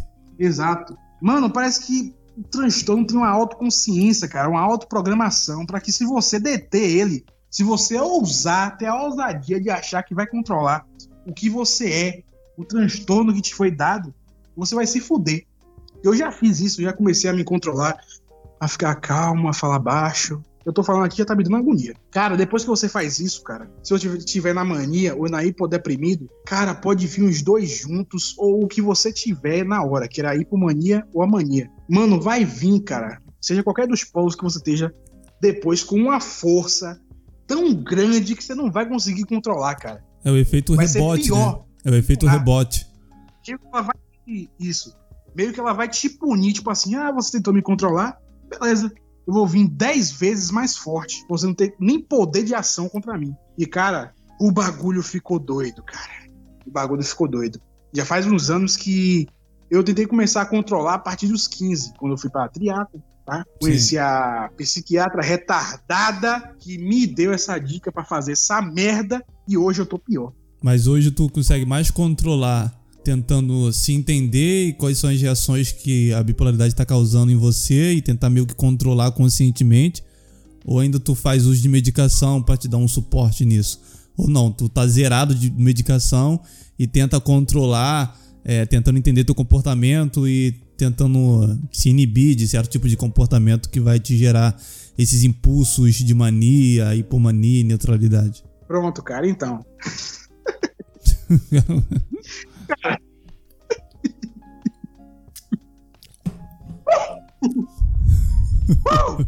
Vamos lá. Cara, eu não, não precisava rir, não, tá? É, isso foi desnecessário e veio do nada. A bipolaridade também é muito confundida com aquela doença lá do Joker. Por isso que eu amei aquele filme do Joker, porque eu me identifiquei pra caralho. O cara Sim. começa a rir do nada, cara. Quando eu comecei a controlar essa bipolaridade, e, ó, eu comecei a controlar por mim mesmo, Aham. controlar com os remédios. Meu amigo, eu sentia uma força dentro de mim subindo e descendo. Vamos colocar assim de forma é, demonstrativa, né? Ilusória, pra gente compreender. Algo subindo e descendo dentro de mim, pá, pá, lutando. Aí o cara tem alguma coisa querendo me, me tomar de novo, não vou deixar não. Aí tomar mais remédio, mais remédio, me controlava. Chegou um determinado dia, né? O belo dia que você vê como essa vida é uma grande piada de mau gosto. Minha mãe morreu, tá? Ai, cara, é foda falar isso, porque, mano, graças à bipolaridade, eu, eu nunca consegui uma porra de um emprego aqui no Brasil, mas fui extremamente valorizado e requisitado na questão de trabalhar num cruzeiro. O que é trabalhar num cruzeiro? Eu comecei a ganhar, deixa eu ver, lavando. é, cuidando, vamos falar de forma educada, cuidando de bosta de gringo, tá? Cuidando da bosta do gringo, limpando o mijo do gringo, sim senhor, não senhor, tal. Sim. Meio que um escravo, né? Um escravo, vamos combinar. Trabalho no cruzeiro é escravo, apesar que você tem Olha o conhecimento que eu tô passando aqui, hein? Não é nem pra falar disso. É uma alternativa pra galera que, que quiser, mas agora tá tudo su- sucateado. Você não precisa cuidar das suas roupas, lavam suas roupas pra você, lavam a sua louça, lavam sua farda, lavam tudo de você, você só precisa trabalhar. Eu cheguei a ganhar em um mês, cara, é... 9 mil reais. Uau. Muita grana. 9 mil? Hã? Muita grana. É grana pra caramba, mano. Eu nunca fui valorizado no Brasil, cara. Com inglês intermediário que eu comecei a estudar, eu fiz uma entrevista. Tem até hoje aqui o cartaz com as perguntas que eu criei. E todas elas, eu não sei como, caíram nas entrevistas dos caras. E eu passei, cara, em três empresas, duas americanas e uma italiana, cara. Uma Cara. com um salário de 9 mil, a outra de 5 mil e a outra de 7 mil. Tu tá até hoje nesse, Cara, foi- nesse emprego? Infelizmente não, por causa da pandemia, cara. Eu só consegui trabalhar seis meses, cara. Seis meses. Foi o contrato total. Mas eles iam estender, porque era um bom trabalhador. Brasileiro. Um elogio pra gente aí. Os pivetes do Brasil aí trabalham pesado. Não tem negócio de conversa, negócio de nove horas. É ideia checa, é ideia na hora. A ideia é uma só, a gente trabalha, mano, e é revalorizado lá fora. Iam estender meu contrato, só que não conseguiram, mano, por causa da pandemia. Sim. Aí resumo, "Pô, sua mãe tá meio mal. Aí eu tive que voltar pra casa. Quando eu voltei pra casa, cara, que eu falei, mãe, tô feliz pra caramba, fui aceito, a senhora já sabe. Ela tava até com saudade, né? Vai saber. Tá com saudade mesmo. O narcisista sente falta do ser que ele abusa, filha da puta. Aí, mano, é, eu paguei uma- umas contas, mano, que tá... eu trouxe pra casa, além dos 9 mil, eu trouxe no total, deixa eu lembrar aqui, 55 mil reais, cara. Uau. Porque num cruzeiro, mano, você junta dinheiro pra caralho. Porque você não Uhum. gasta com nada, cara. E tu ganha gorjeta, muita gorjeta Mas- também, né? O quê? Tem gorjeta pra caralho, amigo. O salário é alto. No Rio de Janeiro tinha muito. muitas, muitas minas, né? Do Rio de Janeiro. Chegava lá, porra, mané, tô aqui no Rio de- Rio de Janeiro, porra, tô fazendo nada. Vou chegar ali, vou mandar entrevista, pá. Trocar ideia com o menor lá que vai chamar na entrevista. Isso as meninas falando lá no Cruzeiro, né? Cheguei, agora tô aqui, limpando bosta dos gringos, com dinheiro no bolso. Aí eu falei, pô, mano, essas carioca, carioca é correria, né? Tem umas que é feia, mas beleza. Mas aí tu voltou com essa grana toda, tua mãe ficou feliz pra caralho. Ficou feliz pra caralho, mano. Feliz pra caralho. Paguei umas contas dela aqui, gastei uns. É, gastei 30 mil de dívida, né? A Uau. coroa até que merecia, eu acho. Fiquei com 20, né? Eu tinha 50 e pouco. Ah, não, fiquei com 25. Sim. Aí pagar a dívida dela, que tá muito empréstimo, a gente tava meio fudido aqui. Eu fui trabalhar nisso aí pra ajudar ela também, me ajudar também como pessoa. Tenho uma experiência fora do país, graças a Deus. E, mano, o que que acontece? Eu ia, do nada, eles mandaram um e-mail, precisavam de mim de novo. No novo cargo, ia ser como um barman, um cargo bem melhor pra ganhar muito mais dinheiro. E, cara, o que, que aconteceu? Minha mãe falou assim: meu filho, volta em cima, viu? Vou comprar as coisas pra gente. Eu, Não, Deus te abençoe, como eu sempre falava, Deus te acompanhe. Sim. Isso é um dos vários motivos perdi a minha fé no Todo-Poderoso Deus. Yahvé, o Shalom, aquele que não tarda. Cara, o que aconteceu, cara? Minha mãe descendo com as compras na porra da rua. Uma pessoa muito. Como é que eu vou dizer, cara? Apesar de ser narci- narcisista, ela meio que ajudava muitas pessoas, cara, porque todo mundo sabe que ela era enfermeira da médica, né? Um, Sim. Não tinha falado que a profissão dela ainda. As pessoas pediam pra ela aplicar injeção, né? Pedia gás. Ela parou pra ajudar um bebê, cara. Com o desespero dela não conseguir ajudar, eu conhecendo a mãe que eu tinha, infelizmente eu tenho que falar tinha, né? Isso é, isso é foda. E era só eu ela nessa, nessa desgraça dessa casa aqui. Agora eu tô sozinho, fudido. Ela tava descendo a porra da, da escada Sim. E ela morreu, cara. Minha mãe morreu do nada, porque ela foi ajudar uma criança, uma desgraça de uma criança aleatória, que o vagabundo goza na porra da buceta da, da, da menina, vai embora, larga aquela puta ali sozinha, ela se desespera porque não sabe ajudar a criança, minha mãe vê, ela precisando de ajuda, se desespera e não consegue ajudar e tem um infarto fulminante, cai no chão, bate a cabeça e morre. Ah, Tá bom pra você. Mas no caso ela se desesperou porque ela viu a criança e não pôde ajudar. Cara, isso, Caramba, isso, mano. Que loucura. Eu não tava lá pra. Eu meio que. É meio bizarro, idiota falar isso, mas eu meio que me culpo de não estar na hora pra, sei lá, cara, receber pelo menos um adeus, cara. Essa vida é, realmente é pó, como diria. Eu estudei muito Salomão. Não fiz teologia, não, mas sabia mais do que aqueles pau no cu lá. Salomão dizia muito que tudo nessa vida passa, né? Tudo é pó. Sim. No livro de Eclesiastes, ele já tava um coroa. Você estudou aí que eu tô ligado. O cara. Porra, mano, tudo é pó nessa vida, tudo é vazio, mano. O homem só pode se deleitar no- com o suor do trabalho dele. E é só isso mesmo. Porque tudo passa. Eu não pude dar nenhum adeus, cara. A morte foi tão abrupta, violenta, tão rápida, real. Que esse é o nosso mundo. Isso aqui não é filme, cara. Isso aqui é real, cara. O bagulho é doido. É, porque a gente pensa. chão. E a gente pensa que a morte É. tá distante, tá longe, que nunca vai chegar na Ela- nossa ela tá aqui. porta. Mas chega. Ela tá aqui do meu lado, tá aí com você, tá aí com vocês ouvintes. O negócio é sério, cara. Esse mundo é cruel e bizarro pra caralho. Eu meio que, na mania, eu meio que sinto, um, não sei, vão me vindo ideias, eu fico com ódio desse mundo, cara. Na, na, na depressão, eu fico com ódio, só que com um peso gigante. Mas vamos voltar pra minha mãe pra não perder o assunto. É, mas eu acho que mesmo Eu com. É, porque tu, tu sen- sente e sentiu a a morte dela, mesmo com, com, a, com a relação de vocês tendo altos e baixos, no caso, né? Porque tu, pelo que tu tá relatando, tu teve, uma, teve com ela uma relação um pouco meio difícil por conta desse, desse traço narcisista que você percebeu nela, no caso. Na verdade, eu não acho que ela era narcisista completa, porque ela tinha traços, entendeu? Porque Sim. ela não recebeu realmente muito amor da criança, teve uma infância difícil, comia farofa com açúcar, isso nos dias bons, viu? Porque nos outros dias bebia água. E olhe lá quando nem água tinha.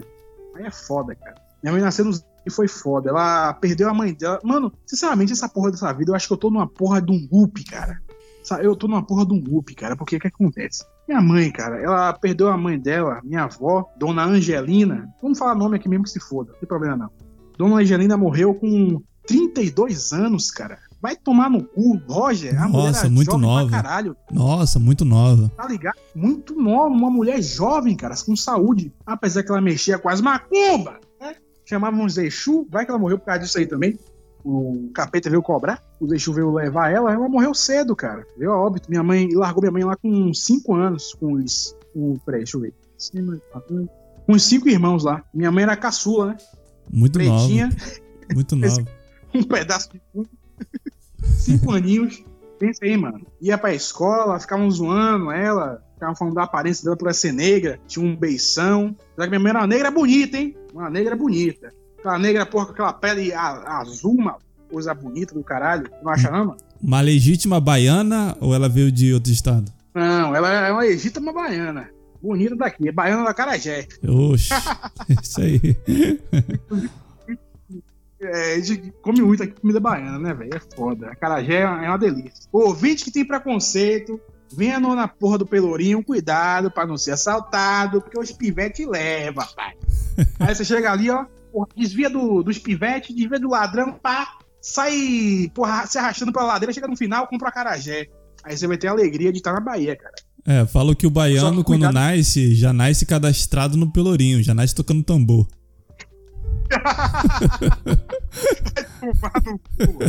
Pior que eu, tenho uma vocação mesmo pro timbal, viu, cara? É, isso aí meio que tá É, Mas ó, dizem que a gente fala que nasce, o baiano estreia, pai. estreia, estreia. O- estreia. já, já nasce como? Na capoeira, ensinando capoeira e tocando birimbau. Tiquitandão, tiquitandão. Quem, quem, quem não garante que eu tinha capoeira lá na, barriga da minha mãe? É. Eu chutava muito ela, direto. Paranauê. Já, já nascia como? Paranauê, Paraná. Já, uma roda. na porra da, da barriga, mano. Pera aí, mano. Tu vai ficar tirando com a minha cara aí? Pera aí, mano. O que, acontece? Voltando aqui, isso é- foi até bom rir pra descontrair, né? Voltando pra a, a série Dark da minha vida. Aí, cara, ela morreu do nada, tá ligado? Eu comecei a. Cara, não descia uma lágrima, eu fiquei neutro. Depois, o coração dela, cara, eu nunca falei isso pra ninguém, tá? Ficou voltando umas 10 vezes, cara, indo e voltando. Cara, eu ainda tenho um pesadelo até hoje, cara. Pensa aí na depressão, como é ruim ter uma mente como eu tenho e ficar lembrando disso toda vez. Eu tenho um sonho com ela morta. Eu sonho com essa merda todo dia, cara. Você tem ideia do quão ruim é isso, cara? Você ficar vendo sua mãe morta assim todo dia na sua cabeça ali, ó, pá, pá, pá, some, sem descanso. E quando eu abri o olho, mano, ela sempre me ensinou, cara, sobre pessoas mortas. Já tava sem pulso, tinha uma leve esperança da SAMU é, vir ressuscitar ela. Agora é engraçado, mano. Minha mãe sempre falou, Lucas, um dia você vai me ver caída no chão, viu? Vou estar tá no chão lá, vou cair assim, bum! E vou embora pra glória. E foi Caramba. exatamente da forma que ela morreu, cara. Parece que ela sabia, né? É, é- isso é macabro pra caralho, mano. Aconteceu. Mano, qual é a chance disso acontecer, cara? Um em um milhão? Um em um bilhão? Sei lá, mano. É que é é mais fácil acertar na loteria do que adivinhar qual seria a, do jeito que seria a morte Como? dela. Ela descreveu a morte dela, cara. Isso é bizarro. É, muito Parece louco. um presságio de função, cara. Aí eu abri, ela tava dura assim, cara. Ela tava assim mijando. Eu, caralho, minha mãe morreu. Que desgraça, velho. Aí eu abri a porra do olho dela assim, cara. Um olho pro lado, um olho pro outro. Aí aquela imagem ficou na minha cabeça. Eu, porra, mano, que desgraça. Aí falando, eu, eu não aceitando, né, mano? Porra, minha mãe não morreu, não, velho. Vou estar no, no hospital, velho. Minha mãe não morreu, não, mano. Eu vou estar no hospital, minha mãe vai acordar. Não nem que ela fique em coma, mano. Pera aí. Eu tenho que dar um último adeus pra minha mãe, velho. Você tá maluco? É? Não, não, não, não, não. Aí chegou a SAMU, deu mais de 10 adrenalina, noradrenalina nela, mano. Ah, 10 não, foi 15. Eu contei, velho. O coração dela, eu tive a tortura de ver ela indo e voltando, cara. Ó, pá, pá, voltando. Coração voltando e voltou. Aí eu segurei ela, mano. Os caras não tá, da SAMU não tá nem aguentando segurar, porra. Maluco fraco pra caralho, eu segurando ela. Bora! Levei ela naquela porra daquele beco ali. Cheguei. Aqui eu moro numa rua de tráfico de drogas. Sim. Aí passei com os vagabundos. Não sai da frente, ô, ô, só desgraça. Falei com o traficante. Muito louco, cara. Tava muito louco. Aí, mano, e eu já tava na mania, só que na raiva, que é a pior parte. Você vai entender o porquê, o que aconteceu. O coração dela parou de novo, já ia acelerar, né? Porque você tem que voltar o coração da pessoa pra levar pra emergência. Sim. Aí voltou, parou, voltou, parou, voltou, parou de novo e não voltou mais. Aí o cara chegou assim, né? Eles são assim, né? Já tá acostumado com a morte, aí chegou no meu ombro. É, amigo, sua, sua mãe morreu, viu? Meus pêsames aí. Cara. Você sabe o que é sua visão, cara? Apagar. Você não vê mais nada e só vê um zumbido assim. Mano, eu não vi mais nada. A bipolaridade subiu, veio em mim com uma força. Meu sangue começou a esquentar, mano. Comecei a vir uma raiva. Eu, que desgraça! O quê? Aí comecei a chorar, mano. Ah, mano, sabe quando você fica na negação e aconteceu algo muito ruim pra você e você fica se negando? Tu não tava Eu querendo acreditar, chorar, né? comecei- Tu não tava Aí querendo vai- acreditar. Não tava acreditando, não, cara. Cara, eu quebrei o painel da SAMU inteiro. Que Você isso? sabe o que é um ser humano? Arrancar Aham. o. O. Qual é o nome daquele negócio pra, pra dirigir? Negócio pra dirigir? Pra dirigir a Volante? SAMU, pô, que a gente usa pra dirigir. Sei lá. Enfim, cara, aquela porra é, circular que a gente usa pra dirigir, mano. Volante, não? ali. Volante? Volante! mano, eu quebrei a porra do volante, mano. Arranquei aquela porra ali, joguei pra fora do carro, peguei a porra do. a trava de. Travar o carro, né? Pro carro não andar. Eu tirei aquela porra também, não sei como, a porra de ferro. Mano, eu tirei uma força de, de- Eu não sei como eu fiz aquilo. Eu dei um soco no vidro, minha mão cortou um pouquinho, mas o vidro quebrou, cara. Eu quebrei o vidro da lateral, o da esquerda, o da direita e o da frente. Aquele gigante que tem na frente do, da- do carro da SAMU, cara. Caraca. E os caras tentaram te segurar? tentando me segurar. Eu dei um monte de soco nos caras, mano. Quebrei o vidro da, da SAMU inteiro na frente. Eu dei um murro na, no pneu, cara. Eu acho que veio, aquela porra estourou, mano. Caraca, que loucura. não sei como fiz. Eu peguei o carro de vidro, rasguei minha mão, furei outro pneu também, pá. Que eu dava um murro, o pneu não estourava. Aí eu piquei o carro de vidro, negócio. Mano, quebrei essa mão toda, mano. Aí me seguraram lá. Minha mãe! Minha mãe, eu quero minha mãe! Mano, foi foda. O cara teve que pegar uma porra de uma droga lá, que eu não sei o nome, de uma dose altíssima. Esse cara não tá normal, não. Ele picou aquela porra na minha veia, mano, no meu pescoço. Eu caí, dormi. Bum! Apagou. Ainda assim, eu não dormi, não, cara. Na verdade, eu dormi depois de cinco doses, porque eles viram que eu não tava normal. Achei que eu tava com cocaína, mas não era cocaína. Era o que eu sou. Tinha ativado uma porra ali. Eles não sabiam o que era. Aí, cara, eu fui pro hospital, minha mãe ficou lá, veio outra SAMU, veio um guincho para tirar a SAMU que eu quebrei inteira. Mano, eu lembro das marcas do soco. Até hoje que eu dei na SAMU tá marcado lá, cara. Eu, eu, mano, uma força descomunal, cara. Eu não sei o que foi aquilo, não. Mas também, porra, um choque desse, sua mãe morreu, caralho. É, a coisa explodiu um na tua cabeça, né? Mano, aquilo ali me colapsou, cara. Você tem ideia? Eu fiquei em coma depois quase um mês, cara. Porque falou, olha, eu lembro que falaram assim, ainda lembro de longe, eu ouvindo no coma, falando para os meus parentes olha, esse, esse menino aqui, ele tá com um nível de dopamina muito alto, a gente não sabe o que é. Provavelmente o médico foi sagaz. O pivete é ligeiro. Esse menino pode ter algum transtorno, porque um ser humano normal não tem esses níveis de dopamina tão alto. Sim. A gente tá medicando ele com, com, duas porra lá, que eu não esqueci o nome, por dia, porque ele fica tentando acordar o corpo dele, tenta acordar ele sozinho. A gente não sabe o que é isso. Ele deve ter algum transtorno.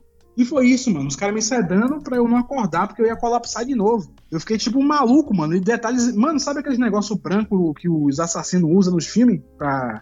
Quando eles vão presos, vão pro hospital psiquiátrico? A camisa de força? Ou seja, eles que estavam te induzindo a você ficar lá no hospital por causa que a dopamina tava muito alta? Exato. E o médico já sabia que se eu acordasse eu ia fazer uma merda. Aí eu tava tomando essas porra e o braço todo, né? Eles prenderam um braço com a camisa de força e o outro braço tava com a algema, né? Foi foda, cara. Foi Caraca, foda. Mas aí depois do mês, tu saiu, tu não pôde nem pro enterro, né? Da sua mãe, né?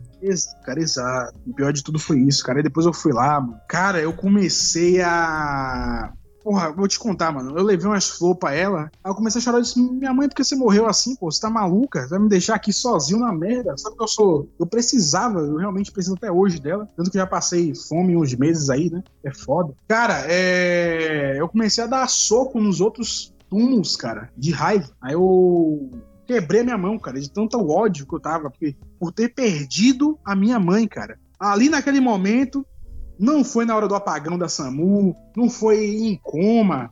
Apesar que mesmo, mesmo em coma, cara, eu me lembro que eu vi uns flashes, eu tinha uns sonhos, tá ligado? Uhum. De ela morrendo, cara. Então foi uma tortura do começo ao fim, cara. Que merda, que merda, que merda. A vida do cara é um inferno. Aí eu comecei a dar soco nos túmulos lá, cara, e quebrei a porra da minha mão, mano. É porque tu. É porque sempre é, a parada vai ser extrema para você. Porque pra uma pessoa assim, que não tem bipolaridade, passar por esse episódio de perda de parente próximo, de mãe, de pai, é uma sensação devastadora, cara devastadora e tu perde, tu perde o chão, o mundo cai na sua cabeça, tu não sabe o que tu vai fazer, não sabe qual é, como que vai ser a tua vida a partir daquele instante. Porque é uma coisa, porque você conhece a sua vida, por exemplo, você tinha sua mãe, você conhece a sua vida ao lado dela, vivendo com ela, é, tendo, sabe, toda uma rotina, toda uma uma carga emocional de, de afeto, de, pô, ela, ela te criou, te educou e você tem um respeito por ela. Por mais que tenha diferenças, brigas, mas isso é, é secundário. Quando a gente perde a nossa referência, a pessoa que está do nosso lado sempre, para reajustar isso na sua cabeça e realocar essa nova realidade, é muito, é muito difícil para uma pessoa que não tem nada, para uma pessoa comum, que não tem nenhum tipo de transtorno. No teu caso, como tu tem essa bipolaridade que é muito agressiva, imagine tu ter toda essa carga emocional elevada à bipolaridade. É uma coisa, se o cara não tiver uma, uma força, sabe, pra tentar se segurar e não fazer uma merda muito grande, cara, o cara pira, o cara pira, literalmente. O cara pira e não pode nunca mais voltar, entendeu? Cara, é por isso que eu gosto do Limbo Podcast, mano. O Roger pega os assuntos, mano. Vai destrinchando. Puta, cara, até não sobrar nada. que nada, que nada. Agora vem uma parada pesada, mano. Sim. tô até emocionado aqui. Foda. eu vou deixar claro que eu tô percebendo que a mania tá misturada com a depressão aqui agora, tá? A gente já tá em outra fase aqui da conversa. Meu tom de voz já, já mudou. Cara, o que é que acontece? O cara muda o tom de voz do nada, né? É. É do, de cima a baixo. É, isso é um podcast, cara. Isso é um podcast. Vamos lá. Cara, o que aconteceu? É, depois de quebrar a porra da minha mão e ficar num estado de dor que eu nunca senti na porra da minha vida. O que é que aconteceu, cara? Tinha um precipício atrás de mim, tá? Eles não deviam fazer isso porque vai que a pessoa tem essa ideia que eu tive. Um precipício de 8 metros, cara. Caraca, muito alto. E, cara, eu eu pulei. Eu pulei, cara. É, De oito uma da- metros? A terceira tentativa de suicídio na minha vida. Uau. Olha como já vai ficar pesado agora. Mas aí, mas aí tu Cara. pulou desse precipício, o que, o que tinha embaixo? Era o que? Era sola? Era mato? Era Cara, quê? graças a Deus tinha mato, cara. E um mato bem fofo. Mas eu, obviamente, me cortei todo, né? E desloquei algumas partes do meu corpo, caralho. Porque eu não sou o super-homem. Eu sou bipolar, mas meu corpo é de um ser humano, tá ligado? O Deus tá na mente, mas o corpo é de humano. Isso é foda. Mas aí, Aí, tu caiu cara, lá. Eu caí todo fudido lá. Cara, eu fiquei uma noite desacordado naquela mata ali, cara. Caraca. Aí depois, Alguém te achou? Alguém viu ou não? ah, que se foda. Um pardo maluco se jogou de um, de um precipício e cu dele. E morra. Cara, depois eu. Lá embaixo, né? Eu tinha que descer mais um pouco. Fui descendo, fui descendo, me quebrando todo. E cheguei até a pista, né? Que eu desci embolando, na verdade, pra conseguir que essas, as pessoas me vissem, me prestassem um socorro. Foi mal pela rota. Eu desci embolando e simplesmente desacordei novamente, né? Por causa da queda. Nessa segunda queda, eu fraturei o, a porra do antebraço, cara, tá ligado? Porque ou eu ficava ali, morrendo de fome, Sim. ia desmaiar de novo, tá me sentindo fraco, ou eu me jogava e tentava sorte, né? Foda, cara. É- Caralho, mano. essas Mas aí tu que quebrou o comigo braço, só o braço que, que, que tu que quebrou? É, é fraturou, tava quebrado, né? Fratura, tô sendo educado. Quebrou a desgraça do braço, né? Sem contar as outras escoriações na costela, nas três costelas, na perna e no pé. E quase que teria uma possível fratura no crânio. Já pensou a merda? Nossa, Vai que eu aí- paro de ser bipolar. É. Queda. Vai saber. bate a cabeça e volta. Aí eu tenho mais uma coisa pra te falar. Depois dessa possível quase fratura que o cara da SAMU falou, depois de três meses de recuperação, eu voltei pra psiquiatra. Agora a conversa vai ficar mais interessante e mais esquisita. Quando eu fui na psiquiatra, ela fez um eletrocefalograma. Você deve conhecer esse exame aí. Sim. É bem esqui- é ruim pra caralho. Ela descobriu que com, essa, com esse leve dano que eu tive na cabeça, aumentou-se a bipolaridade. Que Olha que isso. desgraça, pivete, que me aconteceu. Você acredita, cara? A doença, o transtorno já é ruim, cara. Aí eu sofro um acidente tentando me matar e piora o meu problema. Essa vida é uma piada, cara. Meu Deus. fudido. É fudido. O cara tenta se matar, aí Deus vê assim. Cara, eu te dei um presente, tá? Que foi o transtorno. Se você achar ruim, foda-se. Eu te dei essa porra. Lide com isso e pau no seu cu. E não reclame. Sabe o que eu vou fazer? Tu vai tentar se matar. Eu não vou permitir que você morra e vou piorar o seu problema só pra você aprender a ter vergonha na sua cara e respeitar o presente que eu te dei. Caraca, aí ela identificou, fez o exame lá do eletrocefalograma e viu que aumentou a parada. Eu que a parada aumentou, cara. Nossa. Quer dizer que agora eu sou bipolar tipo 3, né? Uma nova numeração, né? Na bipolaridade. E tem o tipo 1 e o tipo 2. Eu sou um novo tipo. Quer dizer, eu sou a anomalia dentro da anomalia. Parabéns! O cara aí evoluiu, o cara é um Digimon, o cara evoluiu, mano. É, cara, o cara evolui pra pior. Ah, deixa eu te contar uma coisa. É engraçado, cara, que esse transtorno, eu meio que desconfio. Você acredita em extraterrestre? Eu acredito. Não nesses de Hollywood. Mas eu Claro tenho que não. plena, plena certeza que tem gente aí, cara. Tem gente aí por aí. Tem gente aí, cara. Tem gente aí. Eu, eu falo com eles, cara. Tu fala com eles. Qual foi o papo que você já teve? Não, porque o, se o cara falar que eu falo com extraterrestre, vamos pra dentro. Vamos ver, vamos ver o que vai dar. né? Cara, Mas eu meio que acredito, cara. Por exemplo, ó, vamos cortar um pouquinho do assunto. Daqui a pouco vem uma parada bizarra aí. O que acontece? É... Cara, como as pirâmides foram construídas? Beleza, você vê aquelas porra de pedra gigante, com milhões de toneladas. Nem que pegasse 50 mil, 100 mil seres humanos, não poderia erguer uma porra daquela.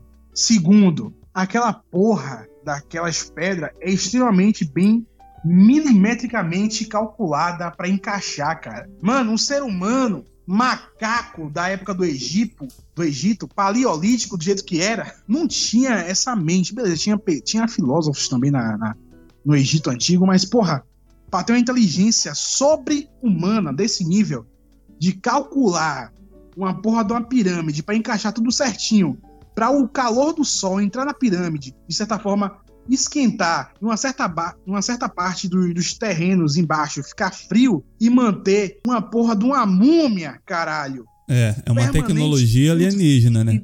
Mano, isso, isso não é humano, cara. É, Você só precisa que, calcular. É, e falam que a ponta da pirâmide, todas as pirâmides, ela, elas estão apontadas exatamente com um conjunto de estrelas lá do não sei da onde.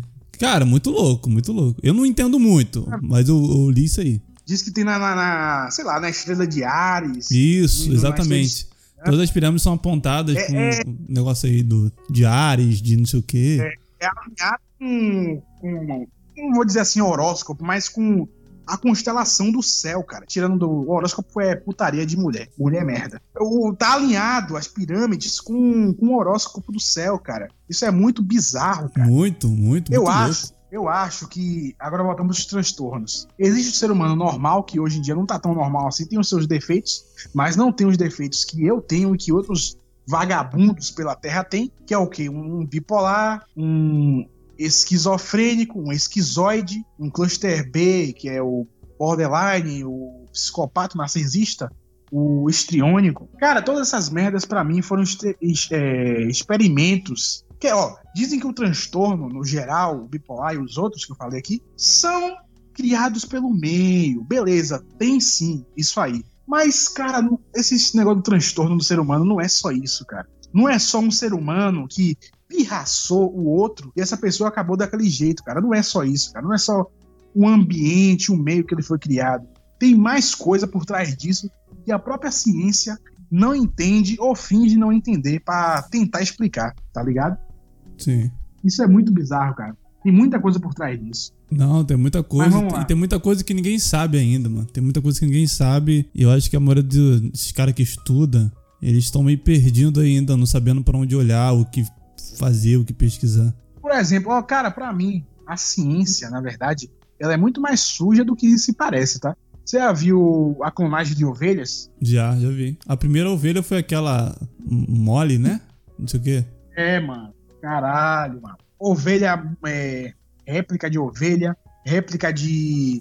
Mano, eu tenho certeza. Os alimentos transgênicos, por exemplo, tem muita coisa que a gente come que é transgênica. Isso ali não é humano, cara. Aquilo ali tá errado. É, tá falo que a próxima, a próxima tecnologia que eles vão cair. Não sei, eu acho que já estão, mas que vai ser extremamente aprofundada vai ser a tecnologia biológica. Vai ser a, a, a tentativa sabe, de fazer mutação com a biologia humana, entendeu? Aí, a, pelo que eu, que eu li e o que vai estar tá por aí. Que vão começar a fazer é modificações genéticas nos humanos. Não modificação simples, de olho azul, cabelo. Não. Modificações que vai fazer com que você seja um super humano, sabe?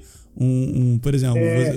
modificação entre você e alguma uma outra espécie de animais que vai te possibilitar ter um certo tipo de habilidade, sabe? Vai ser um, uma, uma hibridização da raça humana, igual acontecia. Não sei se tu já viu. Tem um livro chamado já. Nefilins, que ele fala da. Já da, da no início lá que os, os anjos e os filhos de Nefilim junto com os humanos havia uma, uma espécie de hibridização na raça humana e fazia com que havia um, um certo tipo de modificação na raça humana que é, tinha muita coisa bizarra acontecendo, muita coisa bizarra. Sabe aquelas estátuas lá? Eu não esqueci o nome da ilha. É o nome de uma ilha que tem a cabeça de umas pedras grandonas, já viu? Que. Você tá ligado que aquilo ali são estátuas gigantes, né? Sim, estátuas Só gigantes. tem a cabeça. A cabeça do lado de fora e o corpo todo submerso no, dentro do, do coisa, o corpo enorme. Falam que aquilo é, é- é- não é fantasia que eles tiraram da cabeça. Aquelas estátuas gigantes de,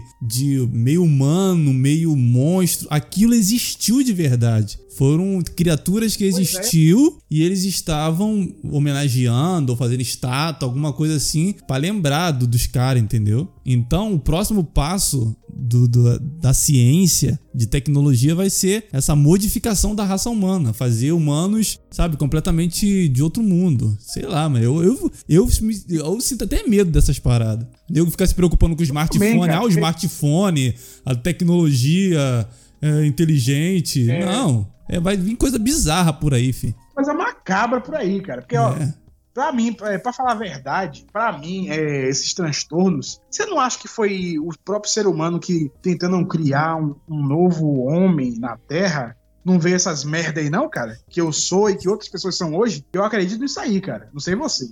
É, eu acho que a gente, se- sei lá, é, é um- é uma mistura tão louca do- dos humanos que o que a gente, cara, é uma fábrica. Vamos supor que a, a- a raça humana é uma fábrica, é uma, uma metalúrgica, onde muitas peças são criadas numa velocidade absurda e todas são iguais. Nessa, nessa, nessa produção maciça de peças, vamos supor que é humanos, nessa analogia, algumas peças vão sair diferente. Mesmo que tenha o, o mesmo molde, mas o processo de fabricação é tão rápido que algumas peças não vai vir igual, filho. Algumas vão ser diferentes. Eu acho que é mais, mais ou menos assim.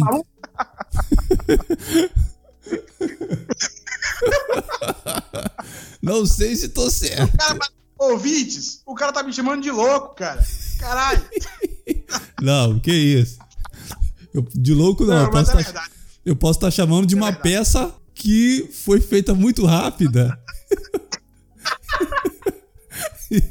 Uma peça diferenciada. Vamos falar aqui. É, diferenciado, diferenciado. Diferenciado, pra não dizer especial. Rapaz. Mano, você acredita que uma vez eu fui me safar de um ladrão, cara? Eu não tava afim, né? Eu tava na, na- é, na neutralidade. Eu não tinha mania pra agredir o ladrão, como eu já fiz outras vezes, porque os caras estavam sem faca e sem arma. Eu já reagi a assalto umas cinco vezes na minha vida, tá? A primeira foi aquela reação de correr, né? E não é todo mundo que faz isso. A última, foi ano passado, o cara chegou em mim, aí, mano, ele falou: Ô, sua desgraça, tá atrás de mim, sua desgraça, se vira lent- lentão aí, grandão, tu não dá um, um- uma desgraça na sua cara aí, viu, mano? Vou te furar todo. Tá ligado, pivete? Eu não acredito baiano, pra assaltar, eu, porra, meu irmão. Mano, eu dei uma de maluco. Que isso? Mano, Começou a imitar louco. comecei a imitar louco. Socorro! Socorro!